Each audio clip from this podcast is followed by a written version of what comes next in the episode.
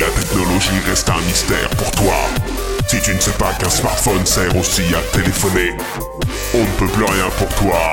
Enfin presque. Seules trois lettres peuvent te sauver. ATG. L'agence l'agence le podcast des champions. Pour de l'information, répond à vos questions. L'agence Geek, Alpha Tango Gaston, prêt pour la transmission. Telle est la mission. L'agence Too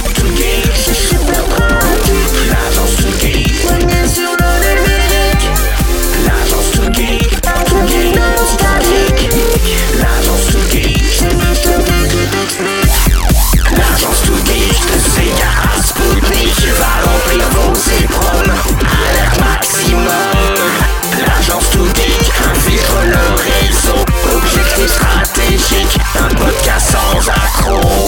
Sur le numérique. Bienvenue, bonjour les geeks, bienvenue à Geekopolis. Bonjour tout le monde autour de la table. Bonjour.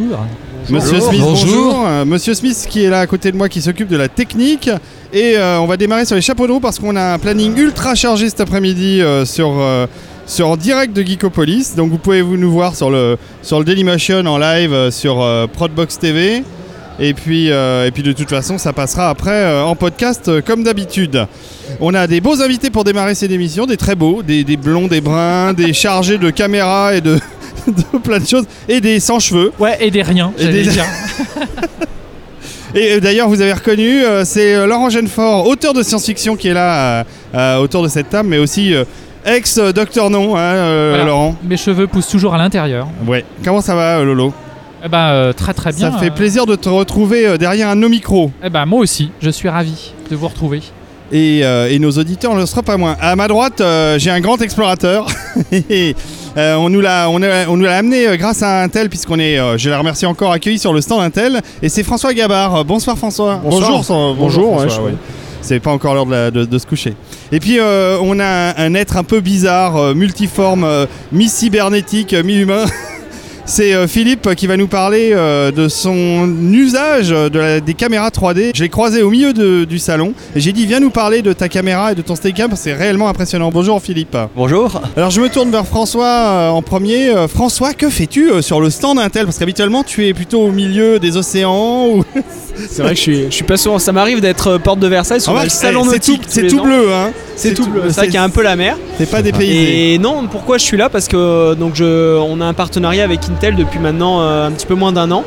Euh, en- C'est mon partenaire technique, euh, technologique, parce que bah, à bord des bateaux de voile et à bord de, de massifs, euh, on a de plus en plus de technologies embarquées. Ouais. Euh, des pilotes automatiques, des, des, bah, des- un ordinateur tout simplement pour, euh, pour récupérer la météo, faire l'analyse météorologique, communiquer avec la, la Terre.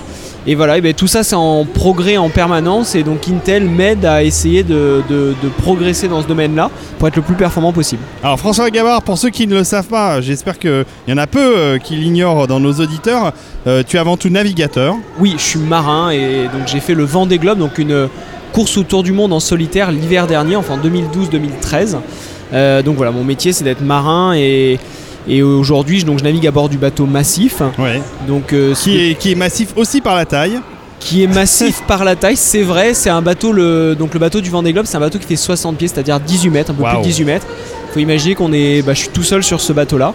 Et le C'est un multicoque. C'est un monocoque, le un bateau monocoque, pardon. du, du Vendée Globe. Et par contre, le nouveau projet qu'on s'est donné avec la Massif, c'est donc de construire un nouveau bateau, un multicoque cette fois-ci, donc Ouais. un, un trimaran, un bateau à trois coques, qui sera encore plus grand, encore plus massif. Super. Euh, il fera 30 mètres, il ira beaucoup plus vite.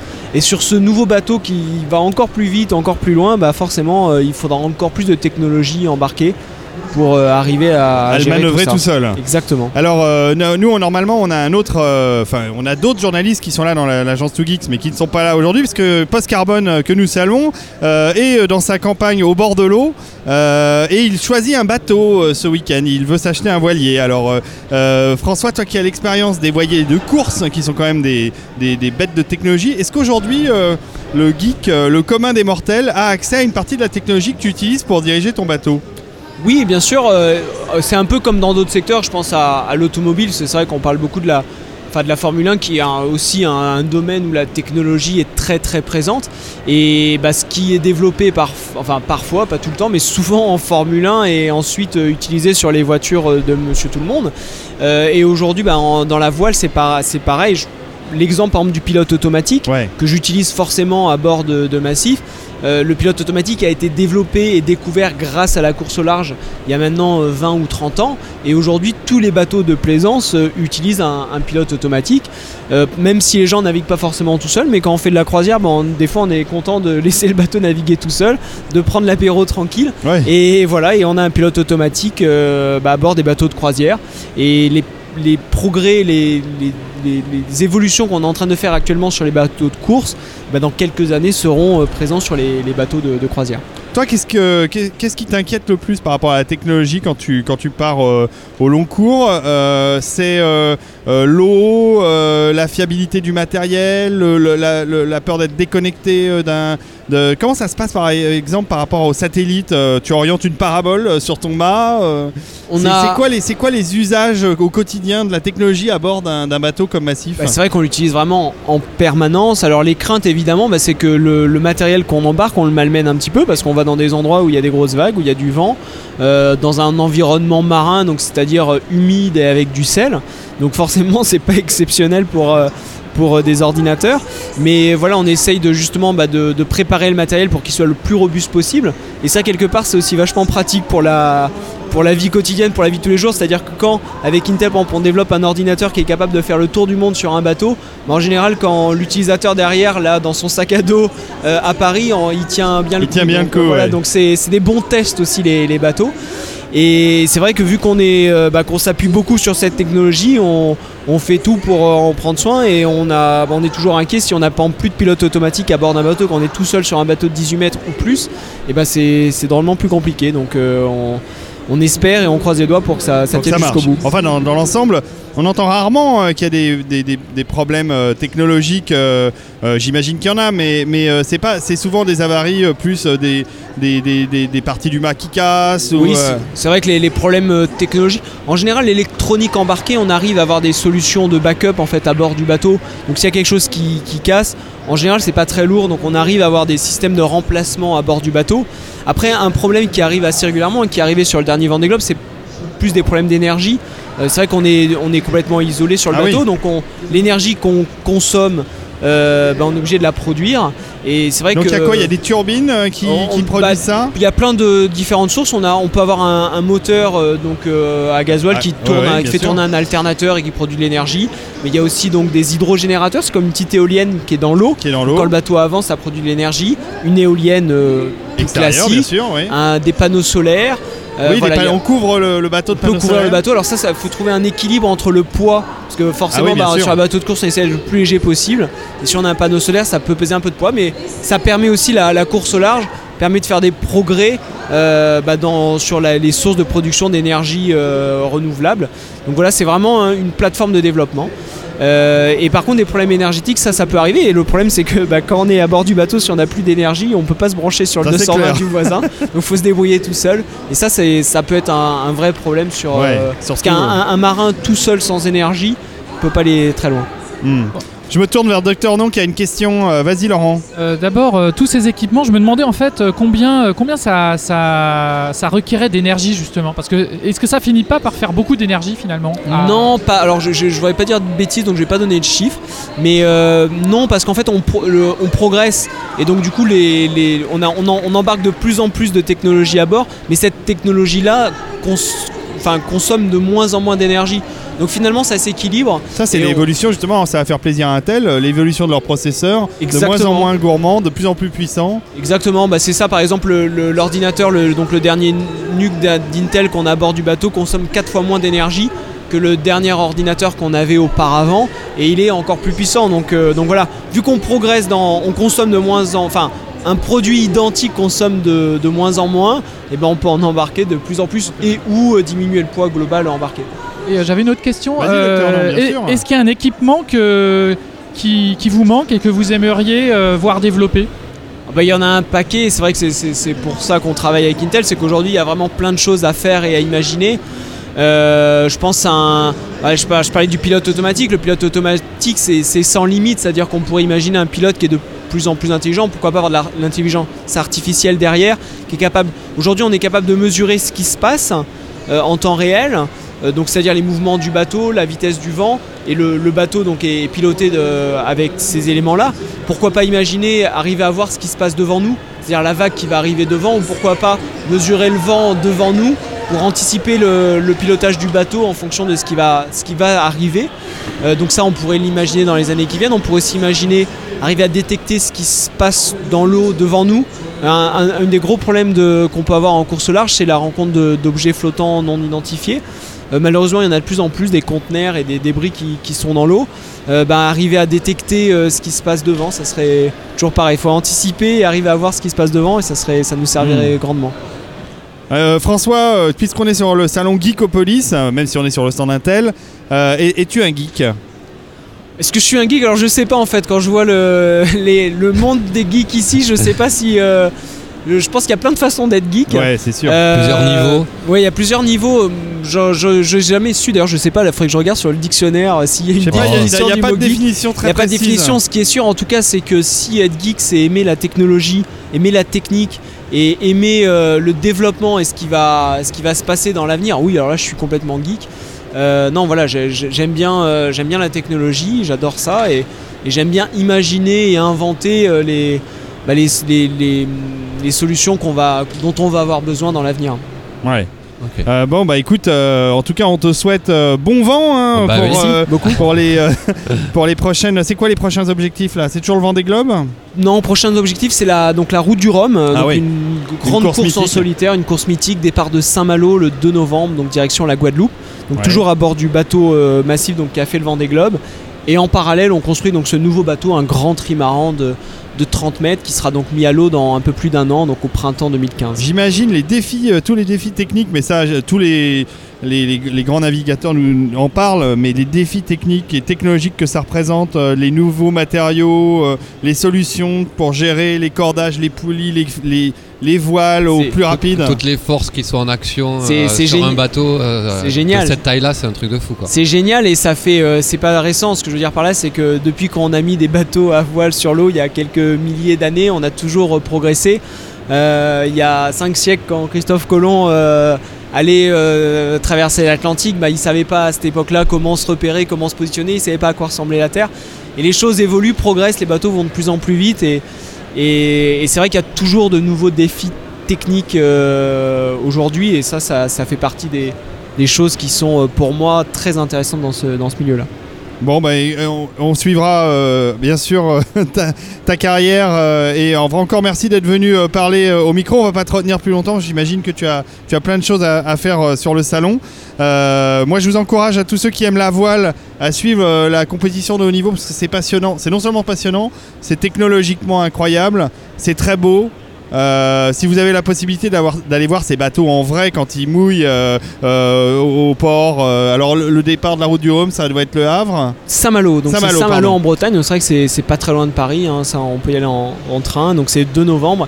Il y aura beaucoup de bateaux, des beaux bateaux, des, un mélange sur la route du Rhum de, de grands multicoques, de petits monocoques. Il y a vraiment plein de, de bateaux différents et ça vaut le coup de, ça vaut le détour.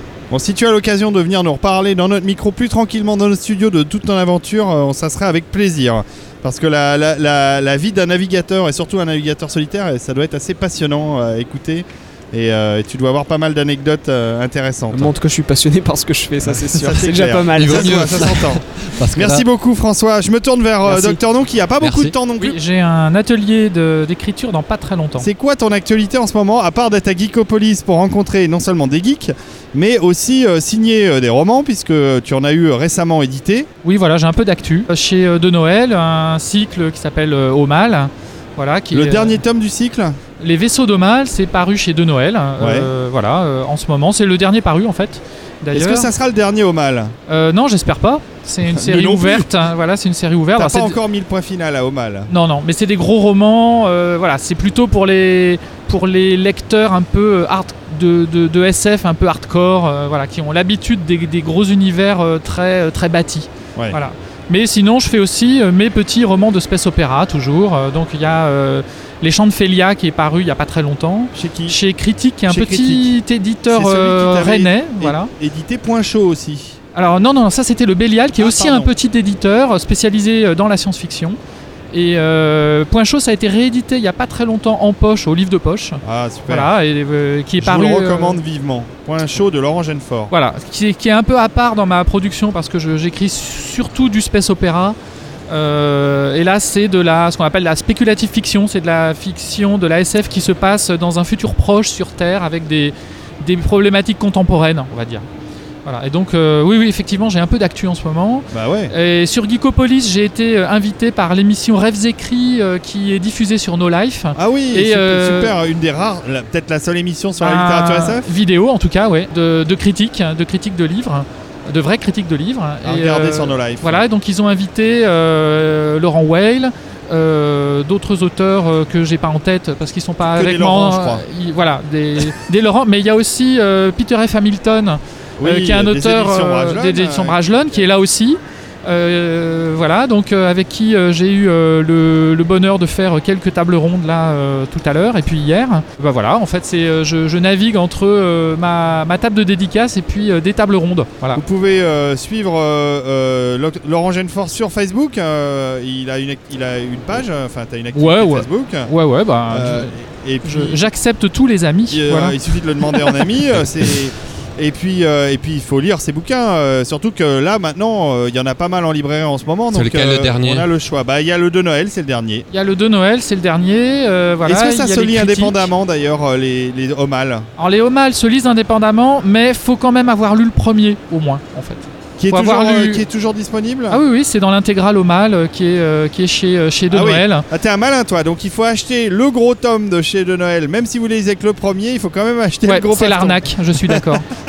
Ouais, enfin c'est l'arnaque à moitié parce qu'ils sont super beaux. Ouais, non, ils sont Les beaux. illustrations de couverture sont de Manchu. Sont de Manchu, ouais, Et qui un qui des- est sur le salon en ce moment et qui dessine une fresque en temps réel Ouais. sur le salon. Euh, Manchu, je vous rappelle que c'est quand même le gars qui a euh, dessiné à peu près toutes les plus belles couvertures de, de space opéra euh, en France, euh, qui a fait le design de l'Odysseus de Ulysse 31 Dans Ulysse par exemple. 31, ouais, c'est Et un puis des qui grands, grands. C'est un des grands C'est celui qu'on a vu illustrateurs. tout à l'heure en Ouais, passant. ouais, euh, le- Philippe, Ah euh, oui, et il s'appelle aussi Philippe. Et, euh, et euh, Manchu est un type euh, extraordinaire, Extraordinaire, très- grande gentillesse. Très humble en plus par rapport à c'est un, énorme monsieur hein, c'est euh, dans la dans Non, le domaine de, de- non mais dans le domaine de l'illustration c'est un clair.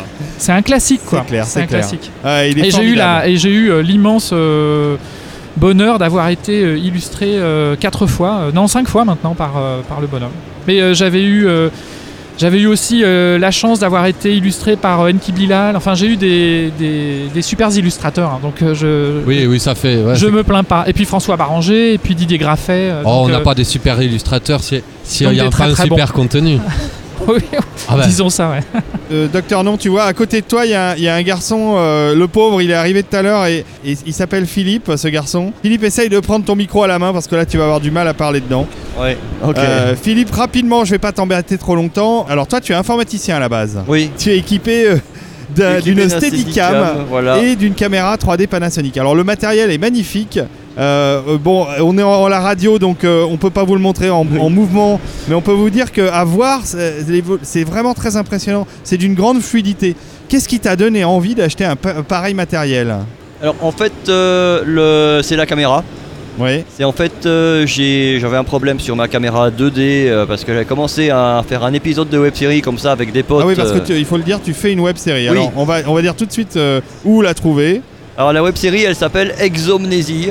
Exomnésie, ouais. C'est comme va- une amnésie mais avec exo devant et euh, D'accord. en général sans l'accent parce que ça passe mieux sur les navigations. Et on trouve ça sur, web. YouTube Euh, Sur Dailymotion. Ah, ils sont bien. Ils sont Ouais. bien. Sur Dailymotion, c'est mieux. Nos amis C'est beaucoup Dailymotion. mieux. Donc on tape Exomnésie. Oui, quand vous tapez Exomnésie un peu partout, en général, les- les- la première page, c'est que, c'est que des liens vers ce truc-là. Et alors tu as acheté une caméra 3D, mais tu tournes ton, ton- alors mais tu tournes pas ta web série en 3D. Ah si Ah bon, d'accord. Mais comment est-ce qu'on peut la regarder en 3D sur Dailymotion Euh, alors, euh, avec à peu près euh, toutes les télés qui sortent en ce moment, qui sont livrées avec des lunettes. Eh oui. euh, Il y a Et une qui option- ont une option. euh, Non, mais dans Dailymotion, Et qui sont tu as connectés, une ouais. option, une case à cocher pour que ton film il apparaisse en 3D Ah, sur c'est génial. Dailymotion. Donc ça veut dire Voilà. qu'aujourd'hui on peut faire de la web série en 3D. On Ça peut. complique quand même les choses, non Ça complique euh, énormément tout et on comprend tout de suite pourquoi il y a si peu de gens qui le font. Ouais. Euh, en fait, euh, quand on fait de la mauvaise 2D euh, on- on- au montage, on le voit tout de suite. Quand on fait de la mauvaise 3D, ben, ce sont les spectateurs qui ont mal à la tête et vous savez pas vraiment pourquoi. euh, c'est vraiment beaucoup plus, beaucoup plus rigoureux. Donc si je comprends bien à la base Thomas, tu as acheté ta caméra 3D, tu as commencé à tourner puis tu t'es dit il y a un problème oui, et c'est là que tu as investi dans le Steadicam. oui c'est ça, c'est sans fin. C'est sans fin. Donc Oui. la caméra, c'est plusieurs dizaines, plusieurs milliers d'euros, voire dizaines de milliers d'euros. Alors la caméra, c'est assez amusant. Euh, Panasonic Pas l'a pour toi. la- Pana- Panasonic l'a sorti à 27 000 euros. Mais c'est pas La le prix que vache. j'ai payé- j'ai payé. La vache Donc ils l'ont sorti à 27 000 euros pour la bonne raison qu'ils étaient les seuls à faire de la 3D qui mettaient le prix qu'ils voulaient. D'accord. Voilà. Mais est- aujourd'hui, cette caméra, on la trouve à combien Elle est retombée à 3 000 euros pour Oh, exactement la même Ce qui raison. est déjà plus raisonnable Ah ouais. Voilà. parce que parce qu'en fait, ils ne croient chez Panasonic, ils ne croient plus en la 3D, donc euh, On divise par 10. on divise par Non, 10 c'est le- pas qu'ils croient plus, c'est qu'apparemment le marché a décidé que maintenant il fallait jeter toutes les, t- toutes les télé 3D et acheter des télé 4K euh, parce que le 4K Ah oui. c'est le nouveau truc Oui, et mais voilà. après, il faudra acheter des télé 4K 3D. Bah oui, Et Donc ça va revenir, HDLED, ça va euh, je sais revenir. pas quoi, machin. Hein, Et là, docteur quand- Non, hein, des télé 3D, t'en as, t'en as une toi maintenant Oui, mais je ne le crie pas sur les toits. Ouais, mais attends.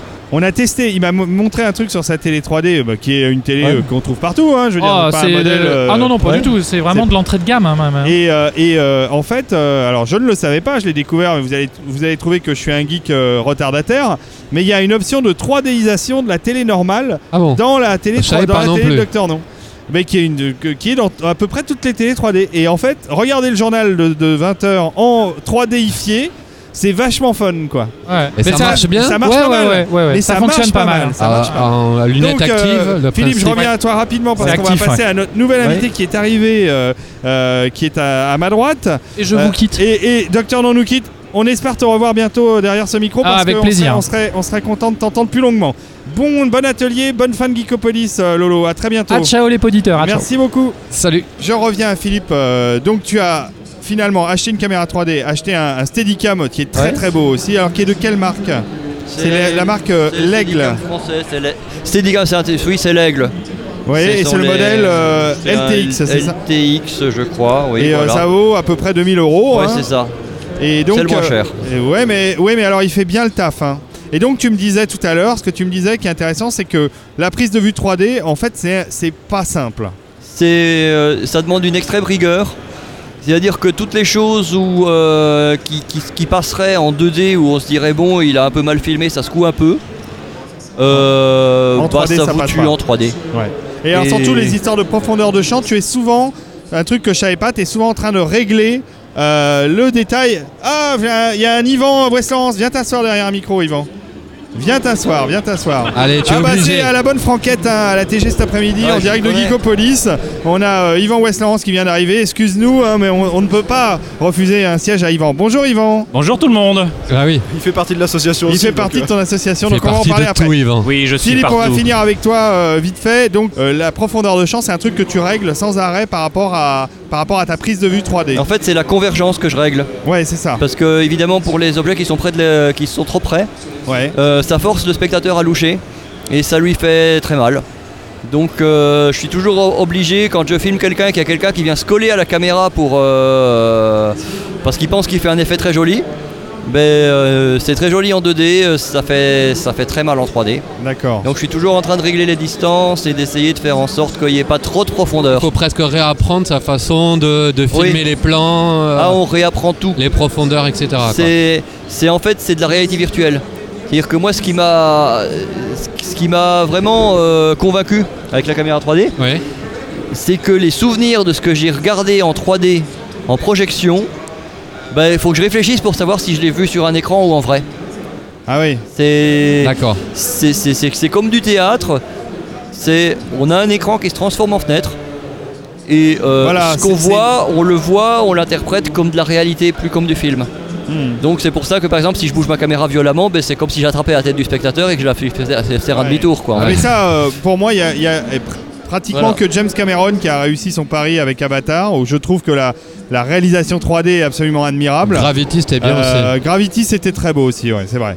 Et donc, euh, et donc, euh, donc voilà, il y a très peu de réalisateurs qui ont la, le sens de la mise en scène 3D qui est différente d'une mise en scène 2D et euh, qui nécessite plus de plus de, de- peut-être de, de- de réflexion. Euh, je peux pas te retenir plus longtemps, Philippe, déjà parce que tu vas continuer à tourner au travers du, de Geekopolis. Euh, je te remercie pour ces précisions. Euh, moi, je, je voulais juste signaler à nos auditeurs que allez voir un peu ces caméras euh, 3D et ces, et ces Steadicam et allez voir un peu ce matériel sur Internet. C'est assez impressionnant à, à regarder et à regarder les performances de tout ça. Merci d'être venu et de nous avoir Merci, parlé merci. de tout ça. Et nous allons passer à, à nos nouveaux, euh, à nos, à nos invités qui se sont assis à la table. Nico, profites-en, il y a une chaise qui se libère. Allez, Nico Vite, Eh oui. j'ai ma place. On salue euh, Nicolas. euh, Et salut qui- à tous. Qui vient de rejoindre la table après le départ de, de Philippe.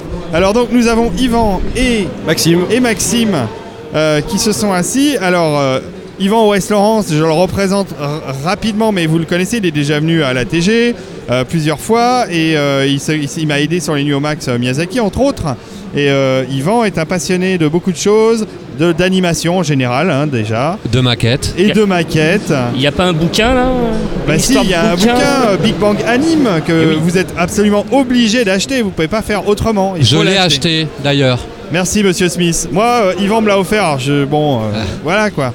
Mais euh, Ah, mais toi, t'es un crevard. mais oui non mais je suis un crevard, mais quand même je recommande à tout le monde de l'acheter. Ça. euh, D'ailleurs, ça marche comment, euh, Yvan? Ça marche pas mal? Big Bang Anime. Tu as des chiffres de vente? Non, j'en ai pas à communiquer, il faudrait le demander à l'éditeur, mais sinon ça, ça marche doucement. C'est, c'est comme souvent avec mes projets, euh, c'est sur le long terme. Mais c'est bien. Voilà. c'est bien. Il faut aussi du fond. Maxime. Oui. Je t'ai demandé de venir à cette table et c'est Nicolas qui m'a présenté, euh, qui m'a présenté ton ta partie de stand, parce Oui. qu'il trouvait ce que tu faisais vachement bien. Ils connaissaient déjà. Ils connaissaient déjà, évidemment. Et, je dois dire d'ailleurs que pour ceux qui, ont suivi euh, l'émission sur Geeksoin, Maxime a fait partie des tout premiers participants. Geeksoin numéro 2, Geeksoin la numéro 2, et il avait réalisé pour nous justement euh, une très très belle création, mais il va vous parler de, son savoir-faire. Alors déjà, tu vas nous parler très rapidement de, l'association dont tu fais partie et dont Yvan fait partie. Exactement, donc c'est l'association Annigator, euh, c'est une association de maquettistes, mais au sens euh, papercraft. Hein. www.an I-G-E-2-T-E-R. Voilà. FR. FR. Donc c'est le site, c'est le site et ça dirige également vers un forum qui est un forum actif classique. Euh, donc Annigator est, est une association. Euh plein de choses, plein de choses. Donc ce sont des maquettistes, euh, mais tous univers confondus, mais associés aux univers geeks.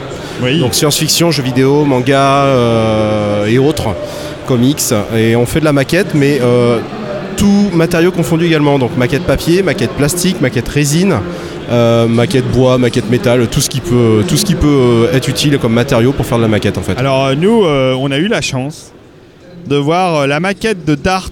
Vous savez les vaisseaux des méchants dans Stargate euh, de, de Yvan. Et Yvan, dis-nous comment tu l'as fait? Eh bien, je l'ai fait avec du matériel de récupération, essentiellement des couverts plastiques, euh, cuillères, fourchettes, euh, touillettes, et euh, même des faux ongles en plastique, euh, un Exact. bouchon Et de... c'est hyper bluffant quoi. Voilà, et je peux en parler aujourd'hui puisque en fait, euh, avant j'aurais dit non, je ne peux pas vous le dire parce qu'il y avait eu un petit concours euh, lors de Geekopolis Oh, où on a demandé euh, aux futurs visiteurs de deviner avec quoi j'avais fabriqué ce Dart Wraith de Stargate Atlantis. Et euh, quelques-uns ont participé et ont même deviné ce que ce que c'était, peut-être en cherchant un petit peu sur le net. Oui. Euh, une bonne trentaine de personnes quand même ont donné les, les, Les, les bons bonnes réponses. ingrédients. Voilà. Donc je remercie ma famille, mes amis. Non, je plaisante. Le cinéma Le Régent à Saint-Gaudens. Oui, merci euh, Monsieur Smith de faire euh, votre auto-promo euh, dans, dans la voilà. Mais sinon, effectivement, je, je ne me contente pas de faire des maquettes du commerce. Euh, J'ai la, la sale manie de récupérer vraiment tout ce qui me tombe sous la main, qui me parle, pour pouvoir les détourner et en, en tirer le meilleur. Et en Et faire de la grande qualité d'ailleurs, parce qu'on les a eu entre les mains, je dois dire. euh, Ouais, c'est très impressionnant. Ouais, ouais, on ouais. dirait des, des- des- des maquettes du commerce. euh. Exactement, et donc sur le stand Annigator, en fait, c'est une des parties qu'on qu'on propose, les maquettes d'Ivan, bien sûr, euh, en exposition, j'entends. Et euh, ensuite, on a la maquette en papier, donc ce qu'on appelle le papercraft. Alors, toi, tu es un peu plus spécialisé sur le papercraft. Euh, pas que, mais oui, principalement. Tu nous as amené d'ailleurs un, Petit Poké- modèle. euh. un Pokémon Ah, pas du tout, c'est Spyro C'est the Spyro. Dragon. Pardon. Voilà. Même moi, je le connais. Ah, moi, ça je sais, va, hein. moi, moi, je sais pas ce que c'est. Bon, ça ressemble à un Pokémon quand Pour même. moi, c'est un dragon. Il est C'est un bizarre dragon. ton chien. c'est un chien avec des ailes et des cordes. Alors, euh, pour ceux qui ont évidemment euh, la vidéo, ils peuvent euh, voir euh, ce que ça donne. Euh, euh, bah c'est euh, oui, c'est un petit un petit dragon violet. Ce qui est intéressant, c'est que le paper toy, le papercraft. Oui. Normalement, on imagine des petits trucs en cube, tout simple. Bon, là, on est très très au-delà du cube. hein. Il y a des formes très précises. Ah oui. Euh, Il y a des cornes, il y a des ailes, il y a des crêtes, euh, il y a des ongles, il y a des Des griffes, griffes, même. c'est pas des ongles, c'est des griffes pour un dragon, je griffes. crois. Des arrondis. Et, et, euh, et c'est euh, c'est hyper complet quoi. Combien Bah. de temps il faut pour monter un, un- Alors le personnage là il fait bien 20 cm de Euh, en finale, il, fait, il tient dans un cube de 30 cm. Voilà c'est ça ouais. 30 par 30 par 30. Euh, là, j'en suis à peu près à 15-16 heures, je pense. Il y a 14 passes de découpage. Waouh. Euh, je compte pas les pièces, ça sert à rien. Mais euh, Et ça tu trouves les modèles sur le net par exemple à 99,5% oui et gratuitement. Ça c'est chouette. Parce que les Donc 5%. en fait c'est un moyen euh, peu onéreux Yvan de faire de la maquette et de la belle maquette. Euh, le papercraft c'est c'est une bonne c'est une bonne Euh, plutôt que maquette, je dirais des, des modèles en tout cas en volume. Je savais qu'il allait dire ça. Euh, non, mais c'est c'est important parce que euh, ce qu'il faut dire, c'est que justement, avec euh, ces modèles qui traînent sur le net, ce qui est très intéressant, c'est que les personnes qui sont suffisamment aventureuses peuvent les faire à la taille qu'ils veulent à l'échelle qu'ils veulent et beaucoup utilisent par exemple certains modèles de fichiers pour euh, faire de nombreuses armures. En ce moment, il y en a beaucoup qui adorent faire euh, l'armure d'Iron Man par exemple. En échelle 1. papier. échelle 1. Oui, puisque après il suffit, oui. euh, après on, il il suffit. suffit d'augmenter. Non, je veux dire d'augmenter l'échelle. Non, Alors, non, mais c'est qu'elles sont, elles sont développées euh, Ah, elles sont déjà- dans le logiciel qui s'appelle Pepakura, c'est un logiciel pour Ah, le. Papercraft. Elles sont développées échelle 1 Ah d'accord, ok déjà Ah de ouais, base. bien. Je croyais qu'ils fait- avaient extrapolé, enfin ils avaient Non, non, non, augmenté les. qu'ils ont réussi en fait. euh, les modèles qu'on a à l'heure actuelle qui sont extrêmement détaillés, on récupère les, les fichiers 3D des jeux vidéo, on arrive à les extraire, à les rendre compatibles d'un fichier 3D, d'un logiciel 3D. Ah ouais, d'accord. Euh, on récupère également le, les textures. On remigre tout ça ensemble et on a un logiciel qui s'appelle Pepakura qui est extrêmement connu et c'est un des seuls qui permet de tout remettre à plat en lui disant où découper parce qu'en fait ce sont des fichiers polygonaux.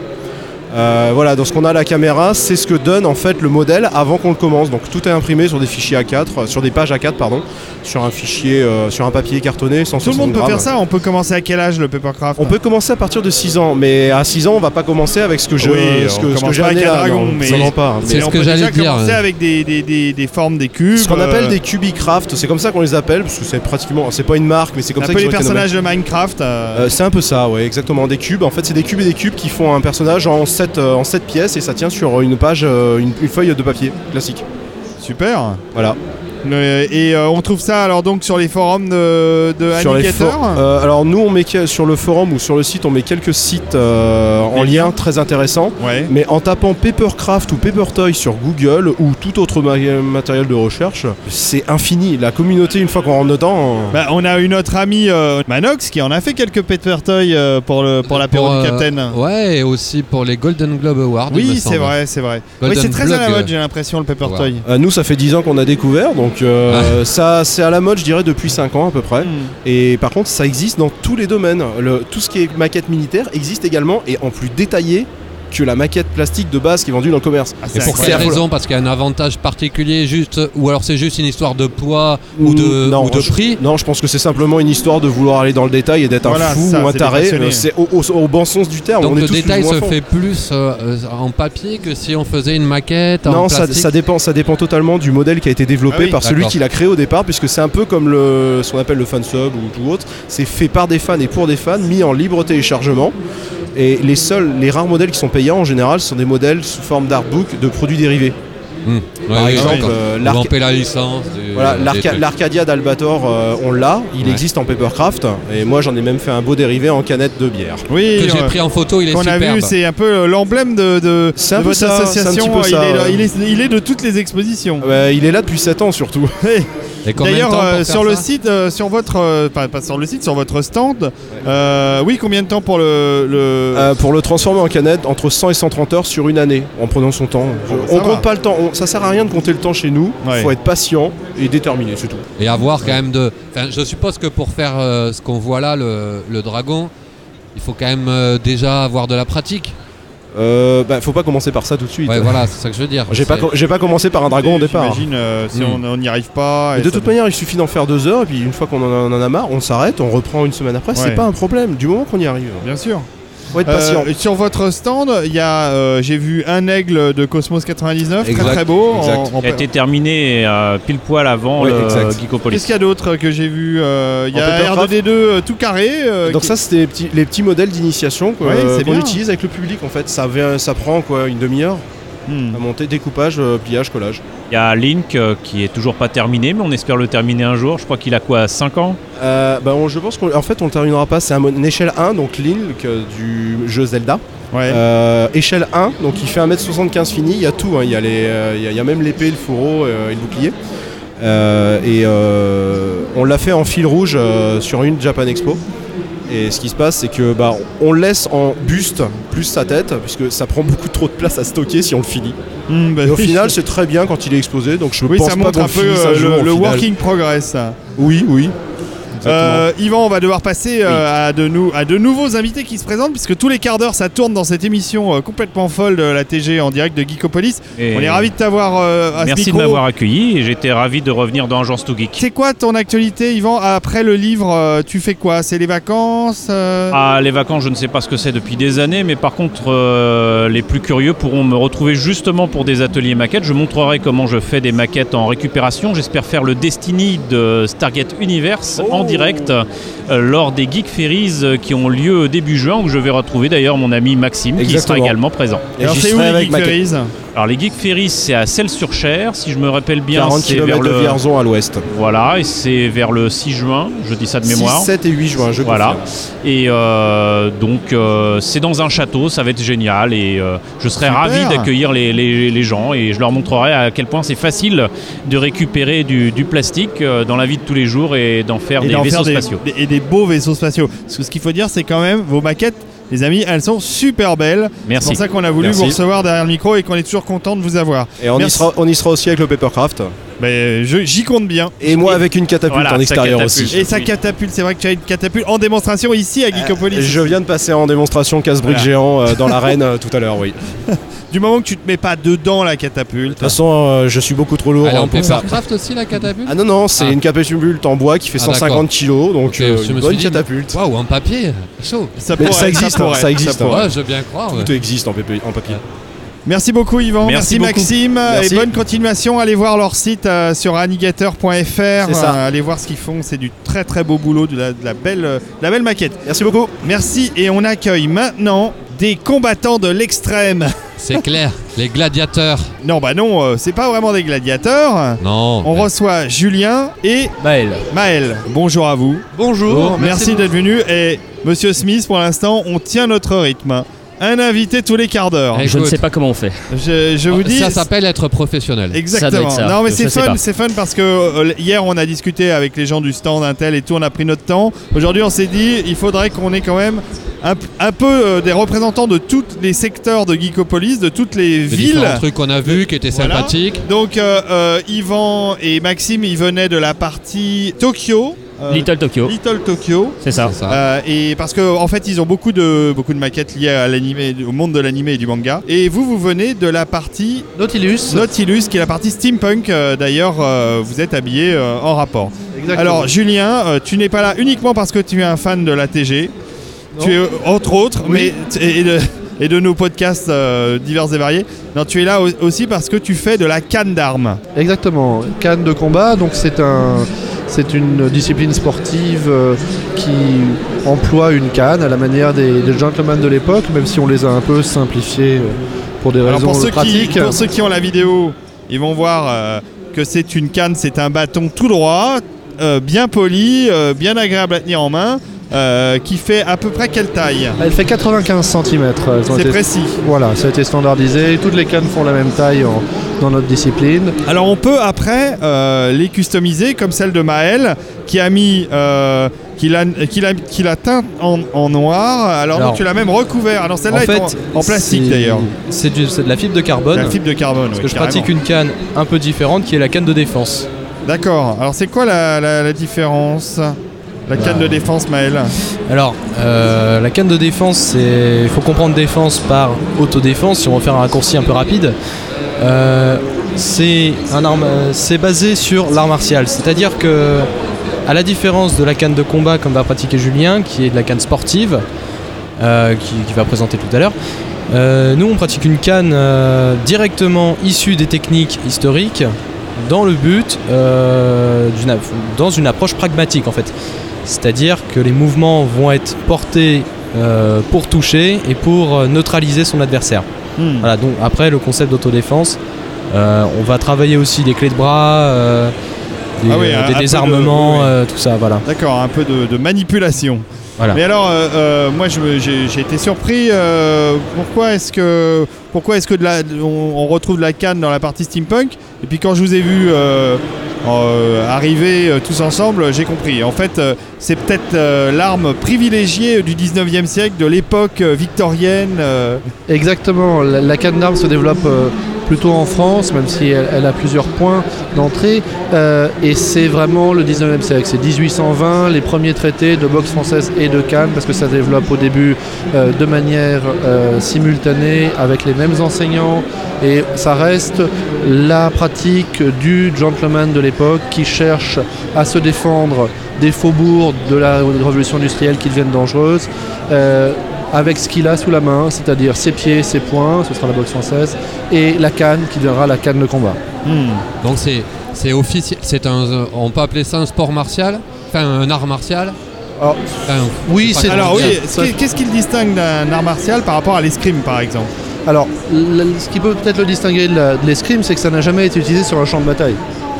Donc la, Ouais. la question c'est comment est-ce qu'on emploie le terme martial? Après peut- on peut discuter sans fin du sujet. Oui. C'est un art martial au sens que c'est un sport combat- de combat qui a une volonté sport de combat. de, de trouver une, une- de- une domination de l'adversaire. Il y a eu plusieurs incarnations successives de la canne de combat, même s'il y a une continuité historique euh, forte.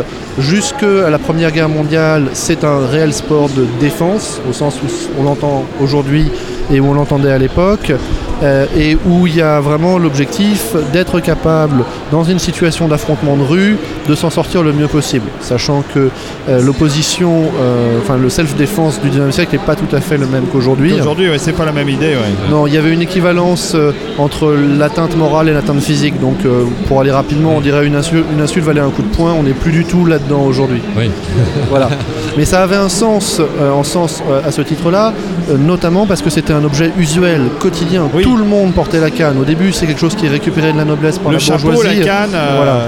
Mais ça, mais ça se généralise et donc ça a vraiment un sens. Il faut attendre la Première Guerre mondiale, l'arrivée des, des transports en commun pour que les gens cessent de marcher autant et que donc la canne euh, se, se perde comme objet Soit moins, moins usuel. soit ne devienne plus un objet quotidien qui a été transi- qui a été plus ou moins réservé aux vieux ou choses comme ça. Aujourd'hui, et il faut attendre donc les années 70 pour que euh, La pratique en tant que sport et plus en tant qu'objectif de pure défense, qui avait perdu son sens puisqu'on portait plus la canne au quotidien, euh, amène à recodifier la canne telle que la canne moderne sportive qu'on a connue, où on sort de cette idée de blesser, euh, mettre hors combat l'adversaire, mais au contraire pour rentrer dans, des, dans une codification qui va permettre une opposition, y compris à grande vélocité, sans danger pour la, la santé des pratiquants, pour leur intégrité physique, sans blessure. Voilà. Et c'est pour ça que émerge la canne de, de défense qui cherche à garder cet esprit aussi, mais attention, ça sert aussi à pouvoir se défendre, ça sert aussi à pouvoir mettre hors combat un adversaire. Donc on a deux spécialités, on en a d'autres aussi, mais il y a ces deux spécialités qui vont un petit peu se, qui se sont un petit peu faites ces dernières années, avec une canne sportive qui est très adaptée à la compétition, qui a une demande énormément de qualité physique, d'endurance, de- d'explosivité, de souplesse, et euh, qui, est, qui garde aussi une dimension très démonstrative parce que comme c'est une arme contondante, on a cette obligation d'amplitude mais qui est une obligation euh, qui permet un jeu tactique formidable, mais qui par contre perd un peu son sens dans une optique de- d'ass- de- de- d'opposition de, de rue ou réel, parce qu'elle mettrait trop en danger face à d'autres coups qui sont interdits dans la pratique sportive, qui sont coups de coude, coups de Ouais. pied, etc. Voilà. Et du coup, juste une question, on parlait tout à l'heure de, de tenue. Alors est-ce que ça justement le- le- la tenue a son importance? Est-ce que systématiquement vous êtes, euh, je dirais, dans une tenue euh, Alors, d'époque Alors pour la non pour la pratique sportive, la tenue d'époque est un peu lourde. Mhm. Euh, c'est quelque chose qui est euh, assez fatigant, euh, qui demande de faire des fentes qui sont assez basses, donc de descendre très bas sur ses jambes, de se relever. Ça peut être très euh, physique, etc. Donc la, la- la tenue elle-même, dans la pratique sportive, on la retrouve pas trop. En club, on va travailler avec une tenue sportive relativement classique, du type euh, survêtement, euh, et on va beaucoup axer les, les- les cours, notamment aux débutants, sur le- la maîtrise de l'arme. C'est-à-dire qu'on ne se blesse pas parce qu'on tient ses coups. D'accord. Oui, on n'est pas là pour frapper. euh, On n'est pas là pour frapper. En compétition, on va rajouter des protections qui sont aussi assez lourdes, qui sont une espèce de, qui sont une veste, un masque d'escrime renforcé, tout ça en une espèce de cotte malte- euh, molletonnée, euh, mais euh, qui va permettre non pas de permettre de porter des coups parce qu'on n'a toujours pas le droit d'être violent, ce Mhm. serait trop dangereux. Notamment, il y a des zones qui sont interdites parce qu'elles sont techniquement trop dangereuses, physiologiquement trop dangereuses. Comme le cou. Le cou, l'entrejambe, Ouais. les zones, la colonne, la nuque, Je me doute. qui sont des choses où un Bah, mauvais c'est quand coup, même un gros bâton, hein, donc Ouais. on peut se faire très mal. hein. on peut quand même se faire très mal. Euh, bon, la pratique aujourd'hui montre qu'il n'y a pas de grosses Non, blessures bah là-dessus. les protections sont suffisantes et les tireurs ont une très très grande maîtrise de leur arme. Donc voilà, il y a ces deux choses-là. La pratique du costume, elle, elle va être par contre très réservée à la démonstration parce que évidemment, euh, même si Certaines personnes évoquent la Star Wars à cause de la dimension extrêmement ample de nos mouvements et à la présence de Volt. Euh, L'imaginaire de référence, ça reste quand même les Brigades du Tigre, ça reste quand même Arsène Ouais. Lupin, ça C'est reste c'est quand le même. steampunk, hein, vous êtes en Voilà. plein dedans. Quoi. Donc c'est Et- et très, très cohérent. C'est pour ça que vous êtes très cohérent, oui, euh, chez Nautilus. Moi, j'en ai vu euh, de la cadenas, mais alors euh, j'en ai pratiqué dans ma, dans ma Ouais, jeunesse, ça- euh, puisqu'à l'école, euh, ouais, à l'école, on faisait de la canne d'armes dans mon, dans mon collège. Mais, euh, ou dans mon. Dans, En dans- 1800 combien? Oui, c'est ça. Euh, merci, monsieur. C'était du canard de combat en fait. C'était de la canne d'armes. Oui, merci Nico, bravo. Euh, et euh, donc je vous ai vu évoluer et c'est vrai que c'est impressionnant. On n'a pas beaucoup de temps encore, alors on va se concentrer sur euh, des- ces choses plus pratiques. Il y a une fédération de, de cannes de combat en France? Alors, la canne de combat est une discipline associée de la boxe française. Donc, on appartient à la Fédération française de savate boxe française, Ouais. euh, dans lequel on a une relative autonomie. Là, on travaille en, en synergie avec eux.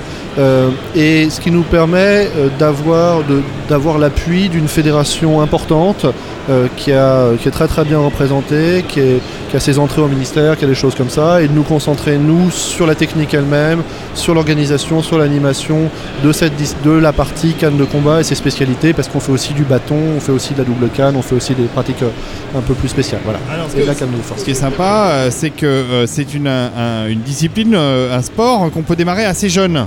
À quel âge on peut commencer la canne Alors, moi, Maël, il va peut-être répondre. Julien a beaucoup parlé. vas-y. Voilà. Le club, il dit donne à quel âge déjà C'était- Huit. Ouais, 8, Huit ans. ans, ouais. 8, 10, ouais. Voilà, sans Et doute. alors, l'intérêt euh, de la chose, c'est que euh, c'est pas un sport très onéreux, contrairement à, à beaucoup de sports où il faut un matériel lourd et cher. Là, euh, euh, Julien m'a ramené deux cannes que je vais commander, puisque j'ai décidé de m'y remettre avec, euh, avec ma fille. Super. Voilà, et donc voilà, je t'achète deux cannes. Combien ça me coûte, Julien? Alors, nous, on les vend 3 euros, Voilà. qui sont à peu près les prix qu'on les Alors, achète. voilà, je vais payer en direct mes cannes. 3 euros la canne. Franchement, pour démarrer un sport de combat, euh, c'est pas trop Donc tu cher. vas t'en servir pour faire du combat avec ta fille de 6 ans. Non, je vais attendre qu'elle ait deux ans de plus et je vais m'entraîner avant pour Un pouvoir. coup la- de canne Le reste est remboursé par la sécurité sociale. Est-ce qu'on a parlé du club euh, Parce qu'on parle Bah de- non, bah, parce que- parlons du club. euh, de, Alors, que- de que- Julien. Alors- vous êtes où? Ça se passe où? Nous, nous, sommes, nous représentons deux clubs parisiens. Oui Euh, donc, euh, Scola Martis. et euh, les Apaches de Paname et Cannes et Dragon. Donc ce sont en fait trois clubs qui fonctionnent euh, de manière commune. Donc c'est une très bonne entente, une très belle entente. On a beaucoup de, de travail Il y en a marqué commun. canne et dragon sur la canne. Voilà, celle-là, c'est celle, c'est celle du, du club. Euh, on a une très belle entente. On va, ça nous a permis de mutualiser nos créneaux, euh, nos enseignants. Donc ça permet pour les pratiquants de voir des choses différentes, D'accord. euh, de voir des approches différentes et d'enrichir beaucoup le panel. Et ça nous permet surtout de proposer 7 cours par semaine. Donc euh, il y a des cours le midi, il y a des cours le soir. 7 cours par semaine, Ouais. c'est pas mal. Donc on est 6 moniteurs, 7 cours, sans que ce soit trop lourd pour nous. Ça permet d'avoir une vie euh, euh, professionnelle aussi, parce que pour une seule personne ce serait trop. Ouais. Donc ça nous permet d'avoir un, de- d'avoir une vraie offre euh, qui permet aux gens de pratiquer bah, lundi, mardi, mercredi, jeudi, vendredi, samedi sur, euh, sur Paris. Voilà. Il y a- Et donc Julien, on retrouve ça où euh, sur internet Euh, J'imagine que vous avez un site. www.can-et-dragon au euh. Il y a Maël. Scolamartis.com. Scolamartis.com. Et il y a euh, apagedepaname.net. D'accord. Voilà. Sinon, on tape canne de combat dans Google. Et on va Cannes de trouver- combat à Paris, vous allez nous trouver très vite. Ouais. Ouais. Bon, ça c'est super. Euh, Moi, je recommande vraiment aux parents euh, ou, aux, ou aux ados et aux grands qui veulent euh, faire un beau sport de combat parce que c'est euh, c'est joli. C'est euh, harmonieux, euh, l'objet est fantastique parce que c'est tout simple. J'aime beaucoup son, son côté euh, simple et épuré. Un sport noble. C'est un sport noble, exactement. Et puis c'est des, des vraies bonnes sensations parce que l'idée c'est de trouver cette espèce d'inertie de la canne et de réussir à, à la faire vivre, à lui donner de l'énergie et à la regarder évoluer, à la faire vivre et à trouver euh, cette efficacité interne de la canne euh, avec son corps. Et donc c'est vraiment des bonnes sensations aussi au niveau psychomoteur. Et, C'est excellent. Et après le 19e siècle, on vient de voir un astronaute débarquer euh, euh, à, notre, à notre table. Merci beaucoup Julien, merci, Merci, Maël. Merci. Merci de nous avoir Merci reçus. de, bah, merci de nous avoir parlé de tout ça et bravo, j'adore j'adore ce que vous faites. je le répète à chaque invité qui vient, mais bon, euh, c'est la vérité. C'est pour ça que je voulais que vous veniez parler au, au- au micro de la TG. Bonne continuation à vous. Merci et bonne, beaucoup. euh, bonne démonstration de Kang sur Geekopolis. Comme quoi, euh, il y a de tout euh, sur Geekopolis. Mais c'est ça tout, qui est tout à fait, et c'est et d'ailleurs très sympathique. Et d'ailleurs merci à, je ne sais plus son prénom sur Twitter, qui m'a fait euh, connaître ces gens spécialistes de la canne d'armes. Oui, tout à l'heure, on se cherchait avec Julien et grâce à Twitter, on s'est retrouvés très vite. Donc là, on reçoit Jean et Nico revient. Il, Nico qui joue euh, les, Aux- chaises, aux musicales. les chaises musicales. Merci Nico. Alors Nico euh, va nous euh, piocher euh, nos invités qui arrivent au fur et à mesure. euh, Voilà. Et donc là, on reçoit Jean. Marc. Jean, Jean-Marc. Oui, pardon. euh, Je compte voilà. pour deux. Tu comptes pour deux. Ouais, ouais. Jean-Marc, quelle est ta passion en dehors de t'habiller en astronaute? Le sexe. Oui, nous aussi. Ouais, c'est tant mieux, donc c'est pour ça que je suis là. Non, non. Mais on a plaisanterie à part, j'ai beaucoup de passion, je suis un- j'ai des goûts très éclectiques. Euh, à Geekopolis, là, euh, comme vous l'avez vu, euh, je présente une exposition sur euh, 2000 ans le lycée de l'espace. euh, 2001 au lycée de l'espace, Ouais, oui, c'est ouais, pour ça ouais. qu'on a été te chercher parce qu'en fait, en effet, ouais, ouais. tu as un stand qui est dans la partie. euh, alors là, ça s'appelle comment euh, cette partie-là? Métropolis? Bah, Ça s'appelle Métropolis. Métropolis, voilà. Alors ce- cette euh, partie de la ville Métropolis, c'est plutôt axé sur le futur, la science-fiction. Il y a les Oui. univers de Star Wars, il y a plein de choses. Et alors donc, euh, euh, 2001 au lycée de l'espace, je suis resté en admiration devant ton stand, Jean-Marc, Eh bien, merci. parce Mhm. que euh, tu as euh, exposé des maquettes Oui. qui sont plus belles les unes que les autres. Mhm. Il y a, il y a Bah, tous les vaisseaux de 2001, ils sont là, ils sont tous là. C'était euh, c'était mon, mon vœu de- depuis, depuis des années. En fait, euh, pour répondre à, à ta première question, qui est euh, qu'est-ce que qu'est-ce que tu fais, qu'est-ce que- quelles sont tes passions? J'ai des, des passions très éclectiques. Ça va du 19e siècle, puisque j'ai écrit un livre sur euh, les inventions de Vernienne. euh, en passant par Star Wars, euh, 2001, euh, Terminator, enfin je suis un Et tu ciné- connais bien euh, Yvan Restaurance qui était Oui, assis bien- à ta bien- place il y a quelques Bien minutes. entendu, Yvan que, que je connais depuis de nombreuses années et, et avec qui on, a- on- je partage pas mal de passions et à l'époque de la magazine Dixième Planète. hein. Eh oui. Et Voilà. oui, parce que Ah oui, oui. euh, là, la passion de la maquette, elle était. Ah oui, ah bah oui, mais Yvan, euh, question maquette, lui aussi, il, a- il en fait quelques-unes. Donc moi, mes passions sont assez, euh, assez vastes et, euh, et j'ai, euh, je suis tombé en fait, alors pour parler de 2001, parce qu'on aurait pu parler aussi de Retour vers le futur, hein, Oui, bah oui. voilà, mais pour parler de 2001 et ma présence ici au salon, et dont je remercie les organisateurs d'avoir fait appel au Gentleman Collectionneur, c'est que je suis tombé dans la marmite 2001, la marmite science-fiction, mais avec 2001, euh, lorsque j'ai découvert le, le film, je suis allé voir le film au cinéma euh, adolescent. Ouais. Et comme beaucoup, en fait, je suis ressorti euh, du film euh, sans avoir euh, pas, enfin, compris pas grand-chose euh, à, à l'histoire. J'avais euh, plus ou moins une trame, mais euh, ce qui m'avait séduit euh, avant tout à l'époque, euh, moi euh, vraiment euh, admirateur et, euh, et passionné d'astronautique et d'espace hein, et de science-fiction, c'était le, le- le design des vaisseaux spatiaux. Ah, le design des vaisseaux. Ah ouais, c'est absolument. Discovery. euh, Ah, le Discovery, la navette Orion, euh, l'Ariès, euh, enfin la station spatiale qui est absolument magnifique. Et tu as tout refait. Et alors j'ai tout refait. euh, Tu as été même plus loin que tout refaire. alors disons parce que... que. tu as fait des vaisseaux qu'on ne voit qu'en qu'en subliminal. Oui, euh, c'est la- absolument. Oui, oui, oui, oui, oui. dans- Alors, dans- je- dans le film. alors, oui, effectivement, euh, c'est parce qu'en fait, euh, il y a eu, euh, pour 2001, il y a eu des scènes qui ont été coupées, mais bon, ce sont pas des scènes euh, qui, qui sont a priori essentielles. hein. Il y a un projet de, sortie en Blu-ray, euh, ça date de- depuis deux ans, euh, c'est un peu l'arlésienne. Mais bon, pour en revenir à 2001, euh, il y a eu des scènes coupées, en particulier, on voit, il y a un- normalement une sorte de plateforme nucléaire soviétique qu'on devait voir, enfin qu'on aurait pu voir. Il y a des, également, si on est attentif, dans la station spatiale, il y a des alcôves, ou en tout cas euh, une sorte de bureau euh, derrière les protagonistes, hein, derrière les comédiens qui parlent assis à une table basse. Et euh, dans, ce, dans cette alcôve-là, on voit des, des objets. Et euh, il y a euh, un X-15, qui est les fameux avions fusées américains. On voit un astronaute, on voit des pierres lunaires, on devine des pierres lunaires.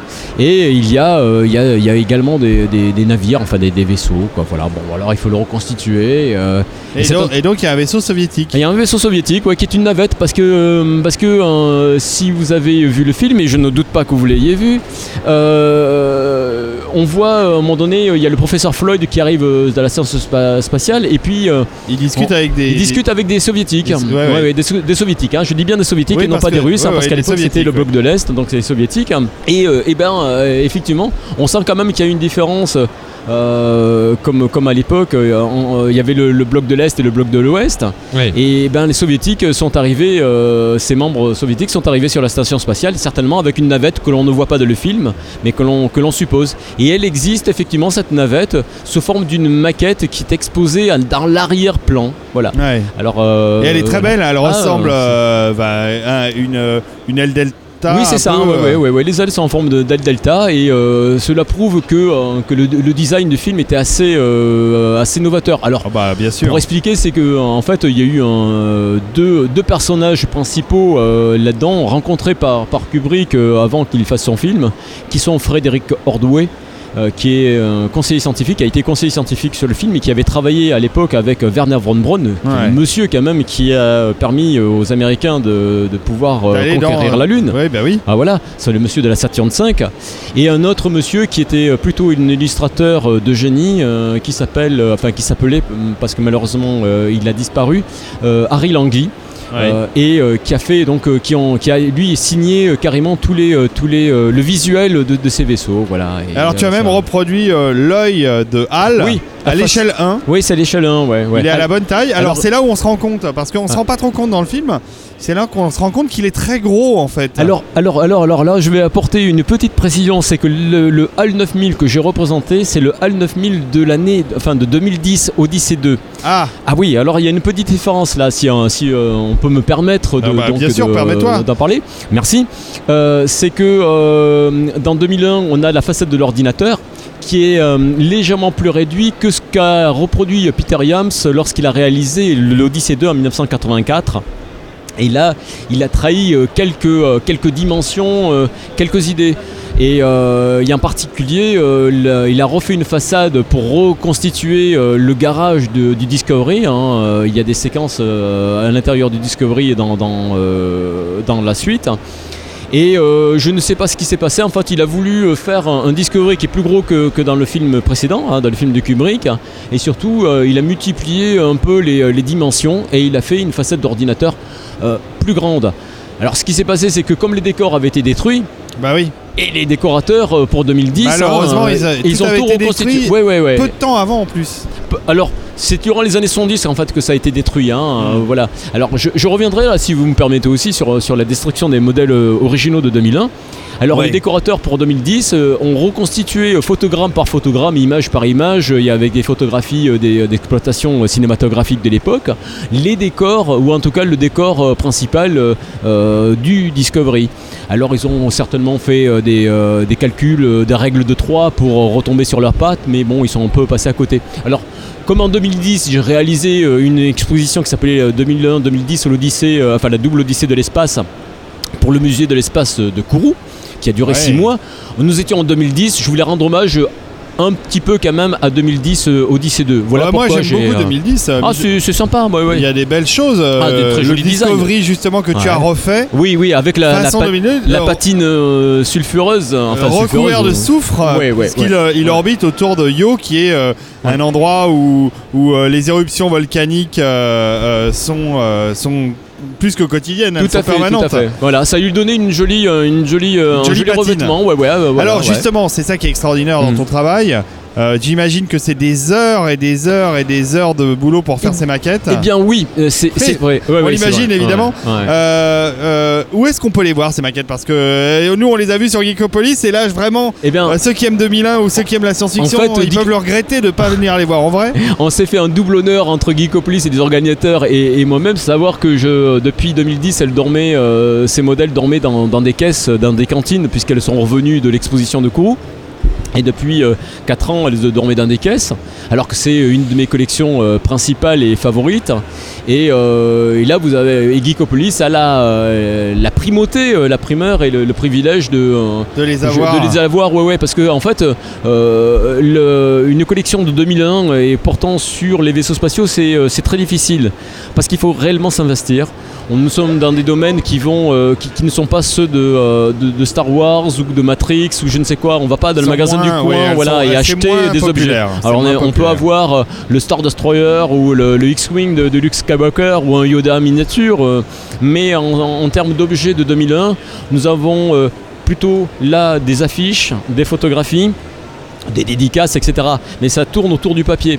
Et pour avoir les vaisseaux de 2001, euh, il faut savoir que euh, il y a eu deux maquettes à construire en plastique à, les- à la, à la sortie du film, en- au tout début des La années navette de la 70. Paname. La navette de la Paname et le Moonbus qui Le est le, ouais, ouais, qui est le, le véhicule qui emmène des astronautes euh, sur la surface lunaire. C'était ces deux seuls kits qui existaient à l'époque. Et tout le reste, Moi j'ai fait la, la navette. la euh, navette, ah la ouais, mais c'est un, un grand moment. C'était sorti par Airfix Elle en était pas mal, 70. hein, elle ah ben mal. ouais, ouais, c'est pas mal. Aujourd'hui, bon, les, les- les techniques, enfin comment dire, la fabrication, meilleur, il faudrait, re- ah ouais, c'est meilleur parce que les, ça s'est amélioré. Mais d'ailleurs, pourquoi il n'y a, ouais. nulle part dans le monde des, des- des sociétés qui ont ressorti des maquettes de Alors 2001 si justement je, je- je vais aborder ce point, c'est que euh, il y a deux, deux possibilités pour avoir une collection comme je l'ai je l'ai constituée.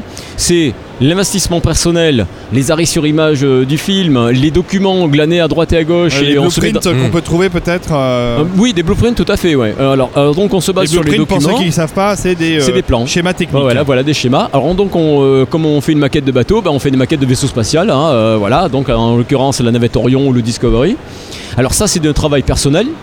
Avec des bouts de plastique, du bois, euh, du métal. euh, Avec des touillettes comme, Yves- comme Yvan. voilà. Alors à pas, fait, tout pas- à fait. pas toujours parce que dans le cas de 2001, en fait, euh, la touillette n'existe pas. Bah oui. Même si les maquettistes de l'époque avaient utilisé des, des maquettes du commerce pour les petits détails, Ouais. mais tout est euh, fabriqué réellement euh, à, à- à demande. Voilà. Alors, tu Voilà. parlais de la Là, on n'est destruction pas des, dans le- mala- des, ma- des- des maquettes de Alors- 2001. Alors je, je continue Oui. sur le, le dernier Rapidement truc. parce qu'on a notre nouvel invité qui est déjà arrivé. Je sais qu'on je vais manque revenir. ouais. Alors et puis après ensuite il y a le fameux garage kit qui est né dans les années 80 où la résine, le moulage s'est démocratisé et des petits artisans, des petits maquettistes euh, dans leur garage ont fabriqué leur propre maquette et au lieu de la, de la peindre directement, on fait des moulages et proposer à la vente, à la vente ces modèles.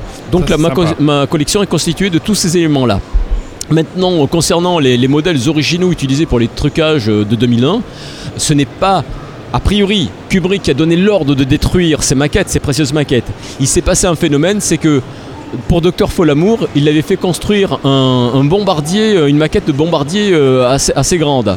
Et cette maquette-là avait été réutilisée à son insu pour un autre film dont il n'avait pas donné l'autorisation. Et il s'est dit, moi je ne veux pas qu'on utilise mes précieuses maquettes pour des productions subalternes, enfin en Ah, tout cas de série raison. B, voilà, mais il avait tout à fait raison je les garde pour moi. Et il avait l'intention d'utiliser les décors et en tout cas les modèles euh, miniatures pour les trucages pour faire une sorte de musée.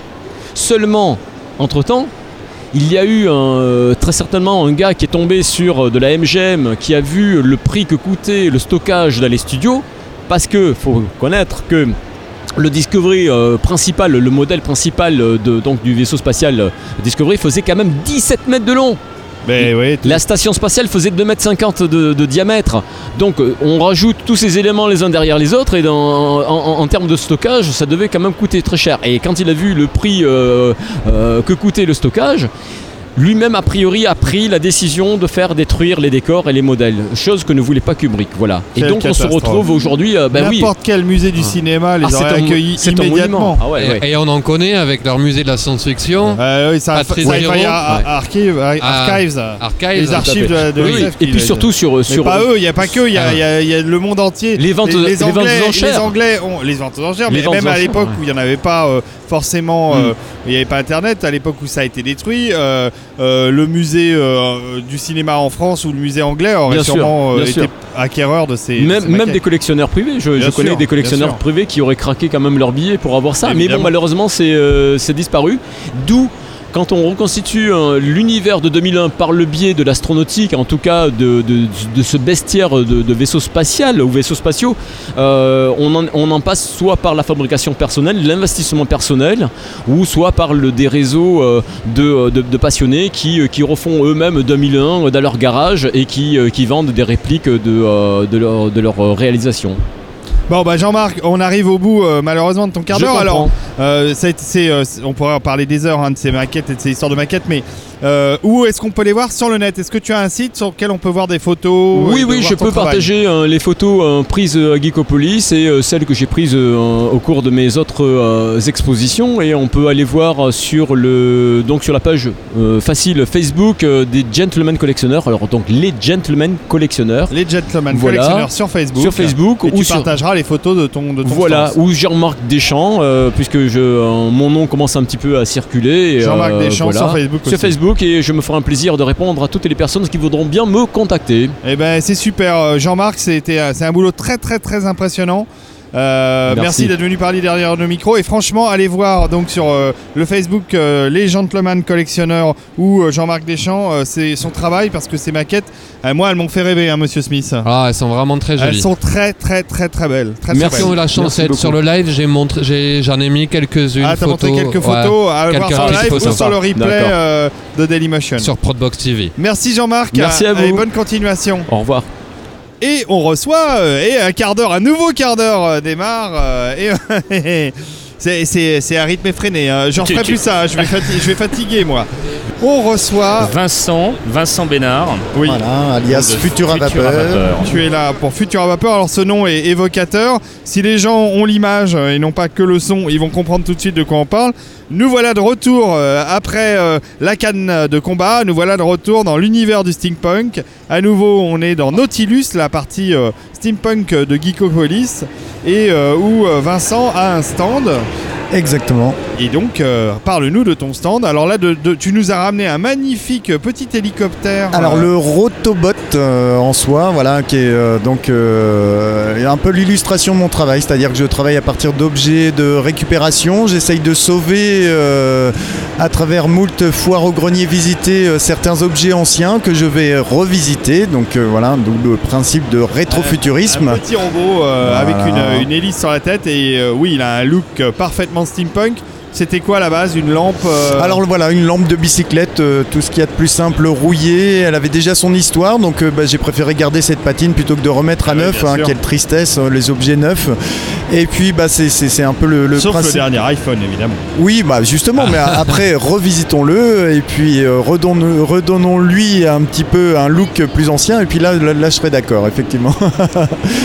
donc voilà. donc, euh, Alors c'est quoi euh, futur euh, alors Futur à vapeur, j'ai euh, Futur à vapeur, j'ai- pardon. j'ai- j'ai eu l'avantage et l'honneur de découvrir euh, que ce qui me passionnait depuis quelques années avait un nom. C'était donc le, le- le- Le le steampunk. steampunk. Et puis étant euh, parmi les pionniers français du genre, j'ai pu squatter la traduction euh, qui était semi-officielle de l'époque, donc le futur à vapeur, et puis en- le prendre comme, euh, comme patronyme. Et puis bah, à partir de là, euh, donc développer euh, tout ce, ce petit univers euh, qui, est, qui, est, qui est vaste. euh, voilà. Donc euh, bah, j'ai d'abord euh, d'abord touché à Alors l'accessoire, est-ce qu'il y a- la est-ce qu'il y a, y un site internet? Oui, tout à fait. Alors On va on peut- commencer par ça. le futuravapeur.fr.nf. Donc là, j'ai mis beaucoup d'images, euh, un peu moins de texte. Et puis, si vous tapez sur Google euh, Futur à vapeur, vous aurez l'occasion aussi de, de- de parcourir mon ancien, euh, ancien site euh, plus blog où vous trouverez même des petites astuces de bricolage, entre autres. Et puis, Oui, sinon, alors, ça ce qui- peut être bien permet pratique. de- ce qui permet de recréer en fait tout cet univers parce que tu as aussi en dehors du petit robot que tu nous as amené, euh, tu as la tenue d'époque bien sûr euh, qui correspond à, à la fin du 19e, début du 20e. Voilà, un- un- un- un fin- une fin 19e euh, plutôt euh, uchronique, hein, parce que là on pourrait Bien partir sûr. du principe que Charles Babbage euh, a réussi à trouver les financements pour sa machine à différence numéro 2 et qu'on a enfin réussi à avoir, je dirais, l'informatique avant l'heure et donc une machine à calculer incroyable. Donc c'est un peu le, le point de départ en fait de mon uchronie et de mon univers en fait. Donc et, et tu as un chapeau aussi magnifique avec des loops. de, alors, ce qui, ce qui définit graphiquement euh, le steampunk, hein, les- beaucoup de nos auditeurs connaissent, mais Oui. euh, je le précise, c'est euh, le cuivre, le chrome, euh, Voilà, et puis le- sur- l'atmosphère euh, vernienne. C'est ça, et le, volume, la démesure, un petit peu, on a tendance à en rajouter euh, beaucoup. Il y a une certaine esthétique, il y a aussi une façon de, de voir les choses, parce qu'on oublie souvent que dans steampunk, il y a punk. Eh oui. Donc d'où le principe du do it yourself, euh, d'essayer petit- un petit peu d'échapper un peu à la société de consommation, et puis bah, de le faire soi-même, de fabriquer un petit peu tout ça, ce qui n'est pas toujours pour, euh, pour, euh, pour m'aider, parce qu'effectivement, moi je file mes astuces ou les choses comme ça, mais pour ceux qui ne savent pas faire, voilà, ils peuvent toujours s'adresser à moi, c'est plutôt pratique. Bon, on n'hésitera pas à te contacter via le site. Alors, Voilà. euh, je vois que tu as ramené euh, des planches de. de- c'est du roman photo ou c'est de la BD quoi Alors, euh, pour faire le pitch, je vais vous le faire à l'ancienne. C'est un roman daguerréotype entièrement colorisé à la machine à différence. Ah. Donc euh, voilà, ça c'est ce qui a fait la réputation entre guillemets du futur à vapeur. C'est-à-dire que c'est la rencontre avec une, une artiste euh, photographe qui s'appelle Annelise Bonin. Euh, alias Anxiogène, qui a adoré mes accessoires et qui à partir de là en fait m'a proposé de travailler. Je lui ai dit écoute moi je suis plutôt d'accord mais le principe ça serait euh, plutôt euh, d'axer ça autour d'un univers donc Jules Vernien effectivement. Et donc, euh, bah, chaque historiette est un petit clin d'œil à un auteur de science-fiction. Alors ici, on a euh, H.G. Wells avec sa Guerre des mondes. Ah oui. Donc, euh, l'a vu, euh, il, a, il a fallu fabriquer des maquettes euh, à chacun de ces épisodes. Euh, je m'occupe donc euh, du scénario, de la mise en page et donc du héros principal. C'est plus économique. Donc, ce cher Maurice Sandalette, qui est un investigateur maladroit, euh, euh, assez imbu de sa personne et sûr de lui, mais un poil stupide, je dois avouer. Mais il a ce côté bon con qu'on aime bien. Voilà, si vous me permettez le mot. Oui, voilà, c'est- hein. c'est un personnage plutôt sympathique, heureusement secondé de sa fidèle assistante qui est Miss Doliprane. Ah, c'est- Euh, c'est bien, elle lui fout ouais. pas la mal au elle a jamais mal au crâne. Non, jamais, jamais. Par contre, euh, pourtant, avec le personnage qu'il a- qu'il a- dont elle est flanquée, euh, elle, elle pourrait. Et voilà, et donc on parcourt, on a eu cinq historiettes en fait d'éditées qui sont euh, régulièrement attendues par les fans. Mais, et- ça Voilà, et qui étaient donc C'est aussi sur le site internet alors c'est aussi sur le site internet, disponible gratuitement. Malheureusement, on a arrêté la production en termes de, de, bah, de finances, c'est-à-dire que ça coûte cher à produire.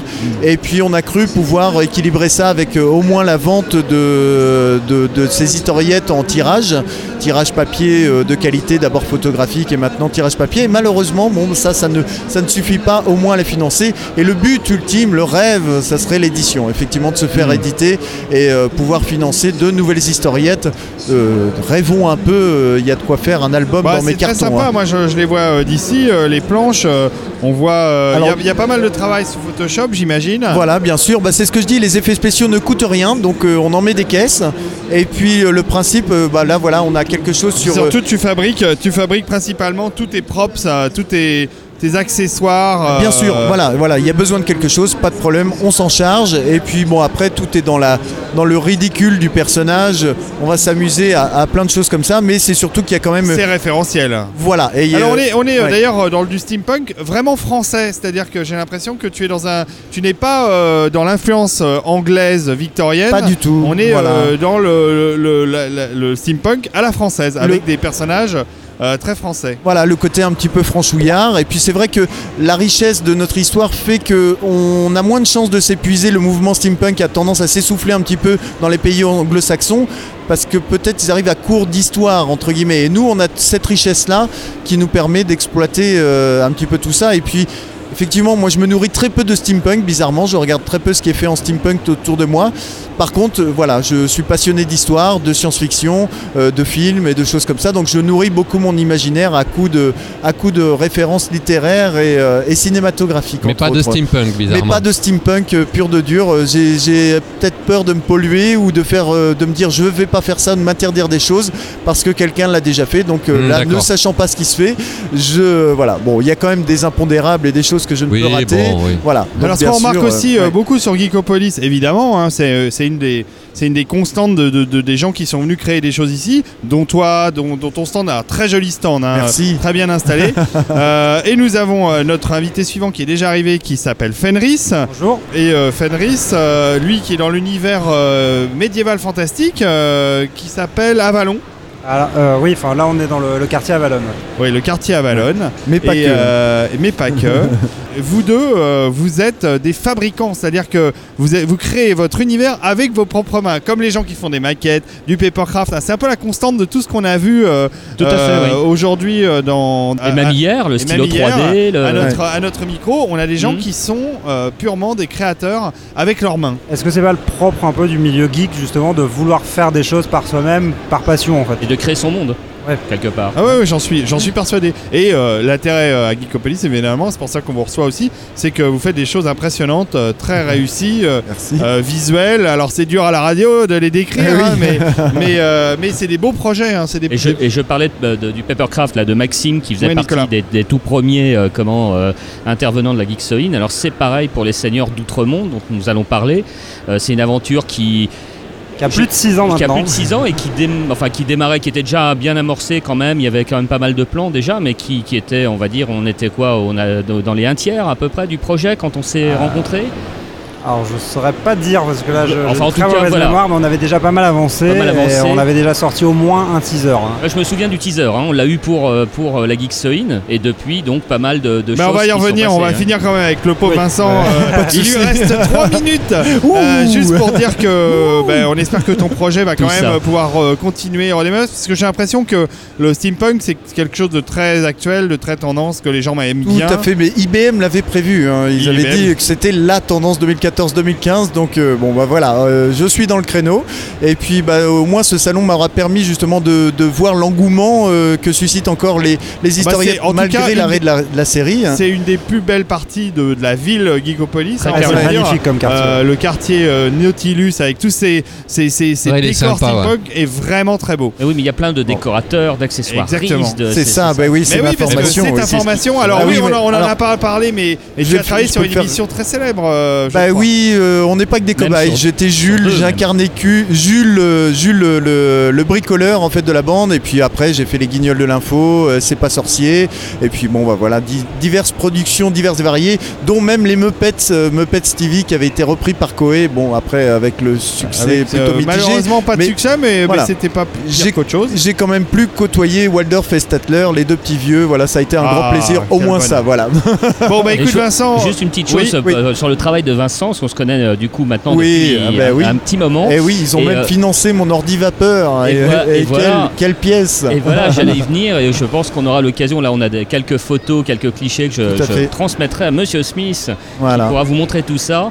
Un très bel ordinateur euh, façon Jules Verne. Eh oui. Voilà, Oh. avec, une Avec du volume, Avec du voilà. volume. Avec Qui- qui marche. Oui, oui, oui. Pour l'anecdote, il fonctionne à- partir d'un ordinateur portable, tout ce qu'il y a de plus euh, Donc, euh, du coup, euh, il est- petit et il, est, très Mac, volumineux. Il est, il est Mac, il est, il est Ah, voilà. Windows 8.1, il est totalement toutes les dernières générations parce qu'on branche ce qu'on veut dessus. Voilà. Il y a un écran. HDMI.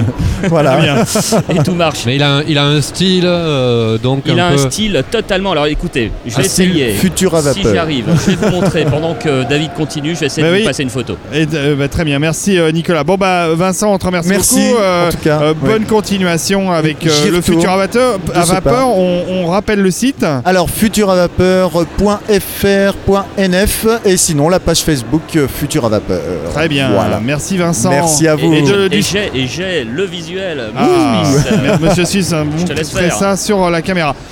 Et Voilà. je me tourne euh, bien maintenant vers un autre univers, celui du médiéval fantastique avec Fenris. Fenris qui est en tenue d'elfe. Eh oui. Et il en faut.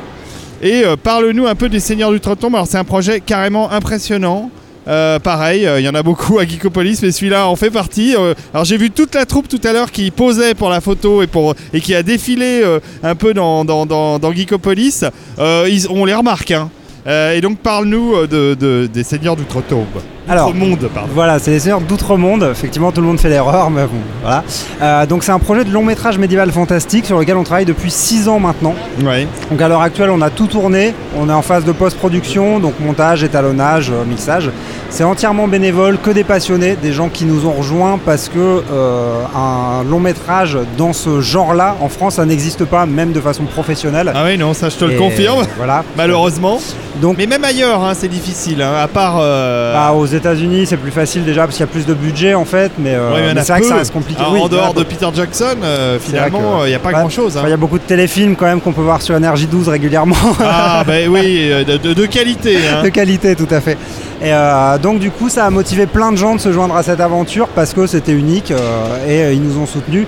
À l'heure actuelle on est plus de 200 à être passés euh, dans l'équipe sur le film. Euh, L'objectif c'est de pouvoir le sortir cette année, seulement euh, comme on est bénévole, ça se fait sur le temps libre. Bah oui. Et, euh, la phase de temps. post-production, elle s'étale, elle s'étale. Donc on a été obligé de mettre en place un crowdfunding en fait pour pouvoir Ah, Chez financer. qui vous l'avez fait? Alors on s'est lancé chez My Major Company. Mais qui sont euh, très par sérieux? le dernier bar avant la fin du monde. Ils sont fait. là, d'ailleurs, bah, pas qui sont loin. là aussi, Ouais, ils sont pas loin et, et ils parlent de nous, ils nous soutiennent, ils sont à bloc derrière nous. Et euh, donc on espère avec ça pouvoir financer 2 à 3 mois de travail à temps plein sur le film, sur la post-production, pour qu'on puisse vraiment avoir le rendu le plus quoi votre professionnel objectif possible. Alors en termes de diffusion Non, en termes de- de- d'argent sur My Major. Ah, euh, alors malheureusement c'est un, objectif assez élevé, mais Ah, pourquoi a jugé malheureusement Il faut juste. être ambitieux. Oui, bah parce que c'est plus dur à atteindre et que Ouais, c'est bah compliqué. Donc on a visé 30 000 parce que c'est ce dont on a besoin pour vraiment 30 000 finir. euros. euh, ouais, 30 000 Et euros. vous en êtes où alors? Là à l'heure actuelle on est à 8 000 euros. Il C'est- nous il reste, reste- à peu près 25 jours. Bon, bah voilà, euh, on sait ce qu'il nous reste à faire. Voilà. Donc c'est pour faire. ça qu'on en parle un Alors, maximum et qu'on est ici pour. euh, faire Non seulement le il faut en parler, mais il faut dire aussi, parce que moi j'ai vu les images, euh, Monsieur Smith, je sais pas si tu as vu, Non. mais euh, c'est facile à retrouver sur le net, ne Oui. serait-ce que sur My Major Company. Bah, sur Dailymotion, C'est il y a très tous beau. les teasers. teasers, C'est très beau, bravo, c'est Ah, merci. une belle image, euh, une belle mise en scène, ça a l'air euh, vachement bien, donc euh, maintenant euh, le film il est tourné pratiquement, il reste... Quasiment tout est tourné, c'est vraiment que la post-prod à l'heure actuelle. D'accord. Et euh, après, alors ça, ça va se passer comment euh, Pour les gens qui auront euh, crowdfundé, comme on dit, ou qui auront participé au, au My Major Company, ils auront un DVD. Alors selon les paliers, ils pourront avoir un DVD, un Blu-ray ou être invités à une avant-première en salle. Euh, et sinon, de toute façon, nous, comme l'objectif, c'est qu'il y ait un maximum de monde qui puisse voir le film. Le film sera vu, euh, sera visible sur Internet en, en libre. euh, voilà, il sera visible sur Ah, au Internet. final, il sera visible Euh, gratuitement sur ouais. Internet Voilà. Pas, de, pas de diffusion salle prévue Euh, si, on va essayer, mais ce sera probablement des. Au Max Inder Voilà, par exemple. Ça, on y pense. On y pense Pendant les nuits au Max par exemple. Je peux faire quelque chose. On en rediscutera alors. Donc ça, après on a contacté déjà No Life euh, qui ont pareil, ont adoré le projet et qui seraient pour le diffuser aussi. euh. donc le but c'est vraiment qu'il y ait un maximum de monde qui puisse le voir et que les gens qui se sont investis, qui nous ont soutenus puissent être fiers de le montrer, de le partager et de pouvoir y accéder facilement. Alors, c'est quoi, euh, Fenris, l'esprit du film? C'est, c'est, en gros, euh, pitch-nous un peu euh, ce, projet cinéma. Alors euh, déjà on est plus dans un esprit Willow, c'est-à-dire quelque chose d'un peu plus familial, fun et, aventure que du Seigneur des Anneaux, d'une grosse chronique un peu lourde. Et par contre on est dans quelque chose de très classique parce qu'on a voulu vraiment être dans l'heroic fantasy en renouvelant légèrement pour que ce soit d'actualité. Donc là on est dans du film d'initiation, on va suivre le jeune prince Jarwin qui est un prince arrogant et désagréable qui va se retrouver mêlé à, euh, à une guerre qui risque de causer la fin de l'humanité et qui est, qui est causée par son père. Et donc il va devoir choisir le camp entre euh, soutenir son père ou euh, risquer de causer la fin de l'humanité. Et Ah, donc ouais, c'est une course-poursuite un Dilemme. peu contre... bah voilà, voilà, c'est sûr. D'accord. Et, euh, et, alors, qui sont les euh, personnages? Donc, le prince. euh, Alors les personnages, donc on a le prince Jarwin, donc le jeune prince arrogant. À ses côtés, il y a Thorvald, son maître d'armes, qui fait figure de, figure paternelle en fait, et qui est la figure positive, on va dire, contrairement à Lothar qui est son père et qui est une figure très négative et très imposante. À côté de ça, on va avoir une jeune elfe Sujaya qui est le pendant féminin de Jarwin en fait, qui pareil est une princesse arrogante hautaine, donc à deux ils font bien la paire. Et on a encore d'autres personnages comme euh, par exemple Zukamigo qui est euh, issu d'une peuplade steampunk justement. puisque Ah ouais. On a un peuple steampunk, c'est pour ça que dans le trailer on peut voir un dragon mécanique à un moment. Oh En 3D, euh, du beau boulot, on est assez content de ce dragon. Eh oui. Bon, bah ça c'est super. Et, euh, et donc, objectif affiché cette année, finir le film. Bah, L'objectif c'est de réussir à faire ce crowdfunding et du coup de finir le film là cette année, de le sortir cette année. Eh ben, on, espère, on espère vivement. Et alors, et après? Et après ce projet, quand on a passé 6 ans ou 7 ans de sa vie à travailler là-dessus, euh, euh, j'imagine qu'il y en a qui ont dû se marier, avoir des enfants, euh, vieillir. euh. Non, il n'y a pas eu de mort, Non, rassure-moi. on a failli, on a eu très très peur. on a failli perdre le, le grand méchant du film en fait parce que c'est un fanatique de parcours. Il est très connu pour ça. C'est la doublure de Jason Statham sur certains films. Ah oui. Et, et à un entraînement, il a fait un double salto en hauteur, sauf que le plafond était plus bas que prévu. Il est retombé sur la nuque. On a vu la vidéo, on a juste cru qu'il était mort. Quoi. Euh, Tout se blême. Heureusement, comme comme c'est une masse, il a la muque, il a plein de muscles derrière et ça il a juste été un peu immobilisé pendant une période, quoi, mais euh, non, ça faisait très très peur la vidéo. Donc, euh, ouais. Euh, mais oui, ça a beaucoup bougé, mais pour autant, on s'est tellement investi que nous, on aimerait faire vivre le film le plus possible. Donc, si on, si, en fait, le film, on le conçoit un peu comme une carte de visite pour tous les gens qui ont participé, qui, qui ont prouvé qu'ils ont du talent, qui sont prêts à le mettre en œuvre, qui Ouais, ont de l'expérience. des costumes Il y en a Ah, combien bah, Il y en a pas mal. accessoires. euh, après, il y a des cascadeurs, il y a des, euh, des combattants, il y a des, des acteurs aussi. Donc tout ça, ça peut être une carte de visite pour eux pour, euh, pour se lancer pensez dans au live. Au live, c'est Bah, ah, des shows Oui, des shows. euh, Alors shows euh, là, cette- enfin, là, tout à l'heure, on a animé notamment un combat, euh, un tournoi médiéval en fait, avec une association qui nous soutient et qui fait de l'escrime médiéval. Donc c'était un vrai tournoi où on se mettait vraiment sur la tronche en armure et en épée et on savait pas qui allait gagner. Euh, donc ça nous est arrivé de faire des shows. Euh, certains y pensent, mais euh, on n'a pas forcément tous les mêmes directions. Ouais, bien sûr. Du spectacle vivant, Oui, on appelle tout à ça. fait, Ouais, tout à fait. Bah, en tout cas, c'est un très très beau projet. Bah, hein. merci. Euh, bravo, on espère que, que ça ira euh, le plus loin possible. Bah, on se et, on ça, va, et on va donc euh, encourager, aller euh, aider euh, les seigneurs d'outre-monde sur euh, My Major Company. Tout à fait. Et euh, donner des sous. Donner des sous. Voilà, envoyez des sioux, écrivez à l'arc. Voilà. Je vois. Merci beaucoup, euh, Fenris. Bah, merci à vous de m'avoir reçu. Bon, bon courage pour la suite. Merci. Et puis, euh, bah, et puis voilà, on croise les doigts. hein. Euh, Nico, toi, tu les fois- connais, tu les connais depuis longtemps, toi. Ah bah oui oui bah depuis donc la, la toute première Geeksoin, moi j'avais vu leur trailer, j'avais flashé dessus surtout sur la qualité de la production de, de ce trailer.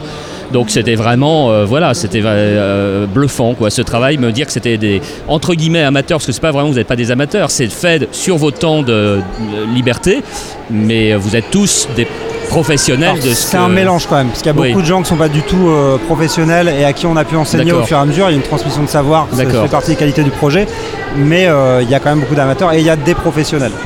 Très bien. Merci Fenris. Super, on va, merci. On va accueillir un autre invité euh, euh, qui est venu nous rejoindre grâce à Cyril que nous avions interviewé euh, hier euh, et qui, nous a- qui est le, un des, des- des fondateurs de, de la Geeksoin et qui nous amène. Prenez place. Bonjour. Quelqu'un que vous connaissez forcément puisque tout le monde regarde euh, M6. C'est Marc Lesguy.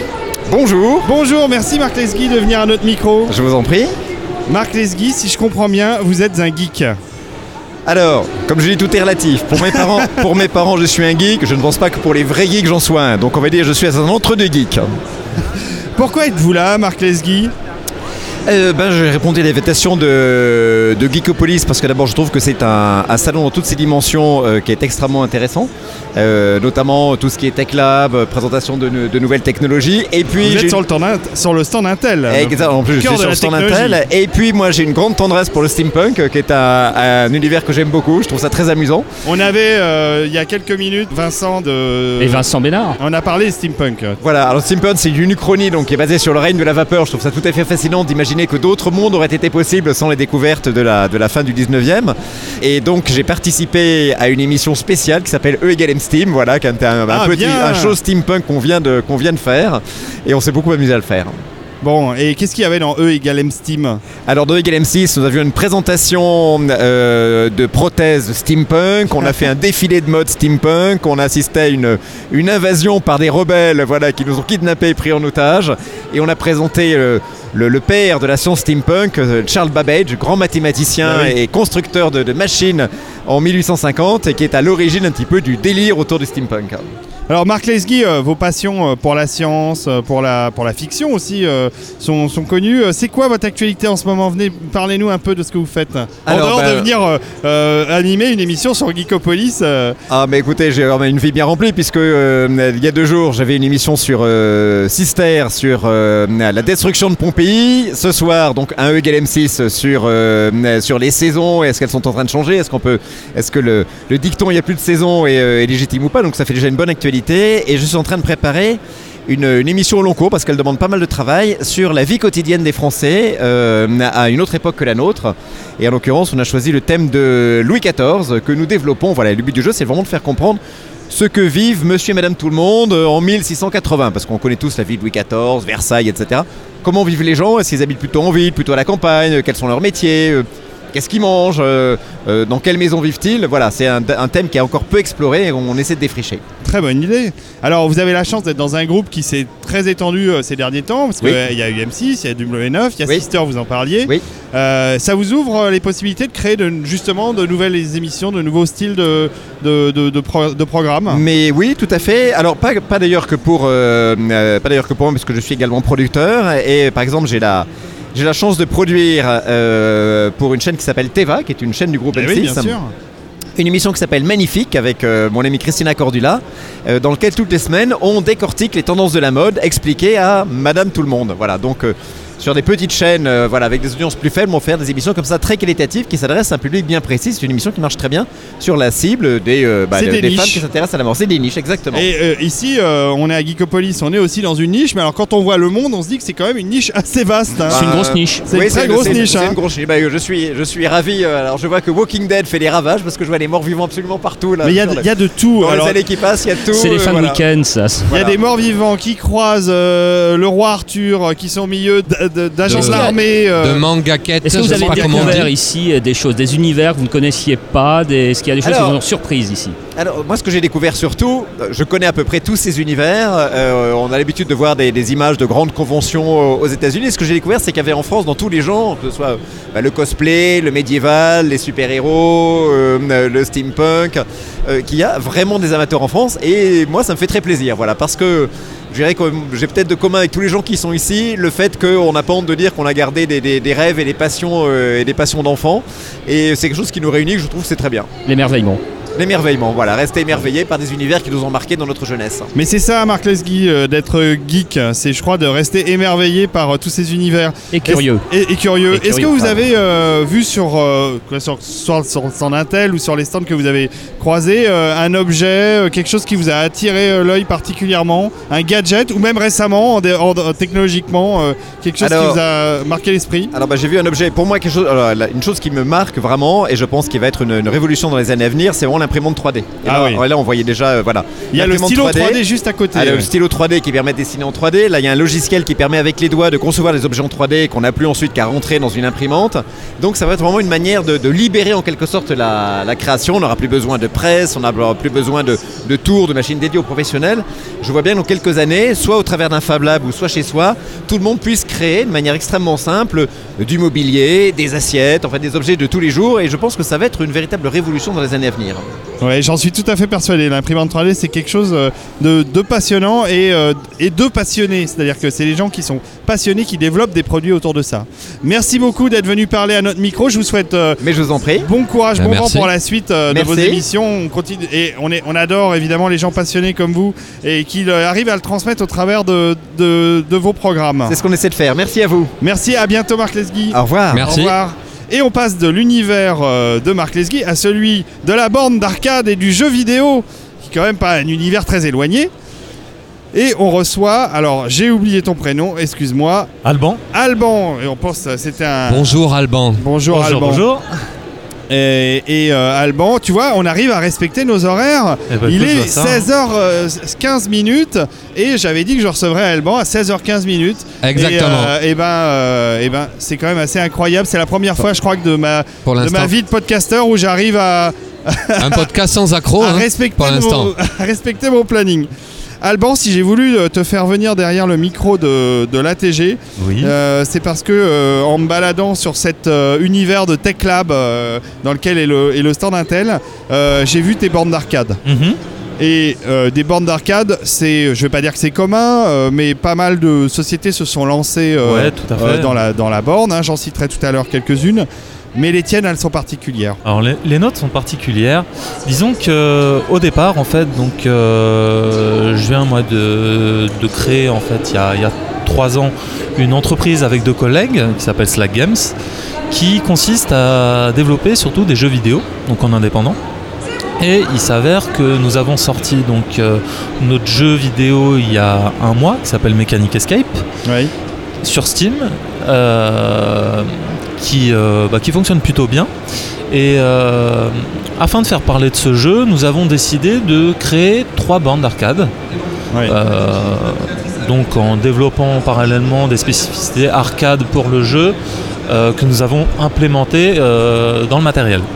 Au final, ces bornes-là, nous les avons exposées Donc, euh, Elles ici- sont là, elles ici sont là à Geekopolis. Geekopolis, ouais. Très belle. Nous les avons exposées aussi euh, il y a un mois de ça au dernier bar avant la fin du monde, euh, Un lors d'un événement de sortie bien du jeu. connu et que nous aimons Oui. bien. Voilà. C'est une grande famille. hein. Alors, Et il y a- ouais. Et oui, une grande Il y a peut-être une spécificité, c'est quand même elles sont elles sont assez massives ces bornes. Elles sont très grandes. Alors, ces bandes sont euh, assez grandes. Elles sont vraiment. euh, elles représentent assez les bandes qui ont été construites plutôt, plutôt dans les années 80, où, euh, au final, euh, qui étaient placées plutôt dans des, dans des grands bars ou dans des, dans, dans des restaurants à l'époque aussi même. Et euh, nous, on a voulu reprendre ces- ce, ce concept de bornes massives. Plus qui- que les petites bornes à la voilà, japonaise. qui est maintenant, euh, qui sont moins représentées que les bornes actuelles, voilà, Ouais. qui sont Voilà, plus petites. alors je, je voulais parler de, de The Arcade Company ou de Arcademy qui fournissent des kits qui permettent de monter des bornes qui sont plutôt en général des bar top. Tout à Et- fait. mais il y a eu aussi des fabricants très haut de gamme qui ont fabriqué des très belles bornes. Alors j'ai pas les références là euh, sous la main, mais mais euh, il y a une tendance à la borne d'arcade. Et là, je dois avouer que l'intérêt de celle que tu as que tu as développée euh, toi avec ta société, c'est que non seulement vous avez créé un jeu euh, original qui tourne sur cette borne, ce qui, est, Exactement. ce qui est quand même une spécificité. hein. Oui, tout à fait. Et, euh, et en plus, elles ont un, un look, euh, elles ont une, une apparence qui est, qui est particulière et des, des- des spécificités techniques aussi euh, qui sont particulières. Alors, tout à fait. Déjà, bon, hormis, hormis leur grandeur, nous, nous développons des bornes qui, qui peuvent être maintenant enfin, faites sur mesure. C'est-à-dire que euh, si on a des demandes spécifiques, on, est- on peut, on peut vraiment réellement s'adapter et faire des bornes, par exemple, qui peuvent être très petites pour euh, rester dans un univers euh, plutôt de grand public, ou alors enfin, vraiment très très grande et très massive pour, les, pour des professionnels, pour, euh, pour des salons comme, euh, comme Geekopolis. Hmm.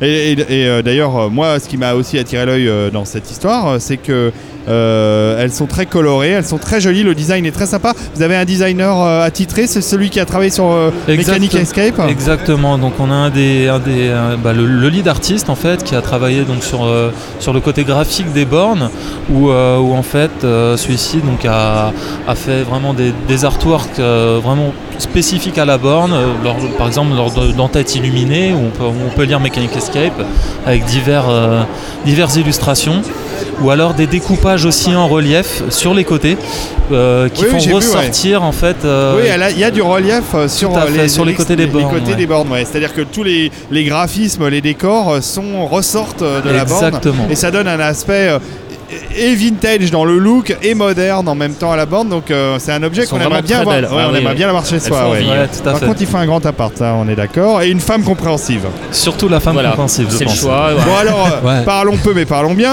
Euh, le prix d'une borne comme ça, Le en prix gros, d'une- hein. le prix d'une bande comme ça, en gros, celles qui sont sur le salon actuellement coûtent à peu près 2600 euros.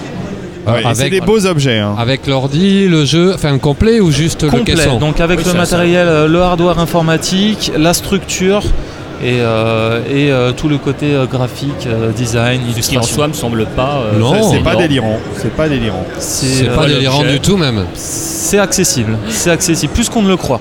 Tu peux t'adapter et donc fabriquer des bornes sur mesure. Mais Ah, alors là, c'est devis sur mesure pareil. Donc voilà, ce qui, ce qui, ce qui nous différencie un petit peu plus des, des- des autres entreprises spécialisées dans, dans ce domaine, c'est que voilà, nous, nous sommes, nous sommes à l'écoute en fait euh, des, des clients et nous sommes capables en fait euh, depuis l'atelier de, de vraiment s'adapter à la demande, à la demande du client pour pouvoir faire des bornes vraiment sur mesure.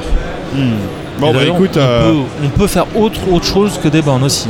Alors, est-ce qu'on re- on re- peut retrouver les infos sur euh, Slack Games, c'est ça? Tout à fait, vous pouvez retrouver des infos donc sur euh, slackgames.com ou alors Ouais. sur slackarcade.com. Slackarcade.com.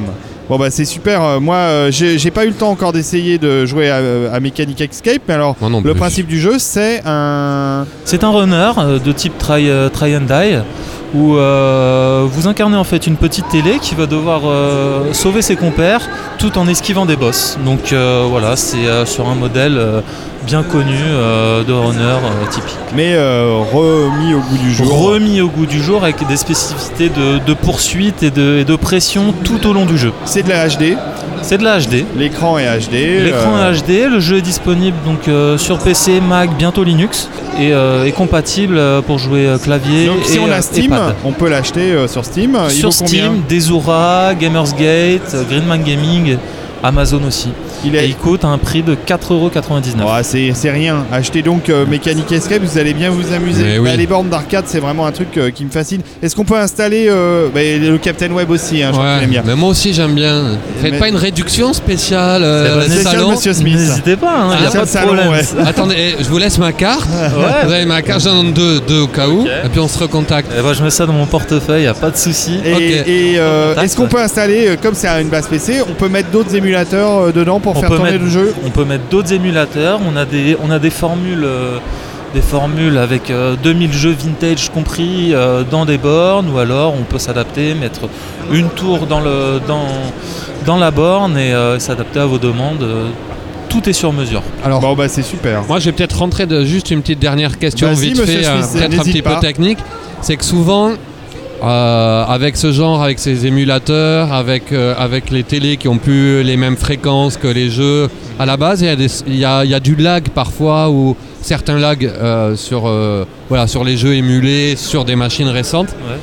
Il y a ce problème-là, vous avez réussi à, Alors, du- à, à résoudre un, un peu, ou alors c'est tellement faible que... Nous, que- nous euh, sur les tests qu'on a effectués, c'est relativement faible, ce petit problème d'adaptation en Ouais. fait, aux nouveaux écrans. Et euh, globalement, ça ne gêne en rien la lisibilité du jeu. Ouais. Et on retrouve totalement les émotions de l'époque. Le euh, gameplay, tout ça, Exactement. il n'y a pas de problème. Donc il n'y a vraiment aucun souci là-dessus. quoi. Bon bah c'est super. C'est c'est 2000 jeux, c'est 5 ans et demi, euh, un jeu par jour. hein. Voilà c'est ça. Tout à fait Nico. Et donc dans le prix que vous avez indiqué, indiqué qui était, je dis pas 2700 euros, c'est Alors, 2800. 2100 euros pour les bandes qu'il y a actuellement sur, euh, pour la config qu'il y a sur le salon. Voilà, et avec euh, les demi, les X hum, jeux euh, dedans. Disons que ça peut varier euh, entre 100 et 200 euros, mais euh, Oui, ce qui compte voilà. surtout, c'est la structure. Bah oui, c'est la structure en bois. Que là, si euh, je voulais repartir avec euh, et jouer directement en, arri- en arrivant chez moi, il y a un pack à prendre. Ouais, il y a un petit pack à prendre et Et j'en euh, aurais pour en gros. un branchement à faire et, euh, et euh, ouais, ça tourne autour de ouais, ça tourne autour euh, dans ces eaux-là de 2100 2200 euros. Ouah, c'est vraiment plus connaître. Ah Mais ouais. oui, euh, monsieur Smith, tu vas repartir avec. Mais tu feras tes courses après l'émission. Bon bah écoute, euh, merci beaucoup euh, Alban, Bah, merci. avec plaisir. Merci de nous bah, avoir, J'espère que, euh, ça intéressera nos auditeurs de- d'aller voir ça et puis d'acheter des bornes. Euh, c'est plus facile à, mon avis à vendre qu'un Zetan, hein, mais bon, Ah, faut voir. Bon bah en tout cas, euh, bonne continuation et bravo pour, euh, pour ce beau produit, euh, pour Et cette merci. belle création. Merci beaucoup à vous de nous avoir accueillis, c'est Yeah. cool. Merci. Ça cool. nous a fait Bon- plaisir. Bonne suite des salons.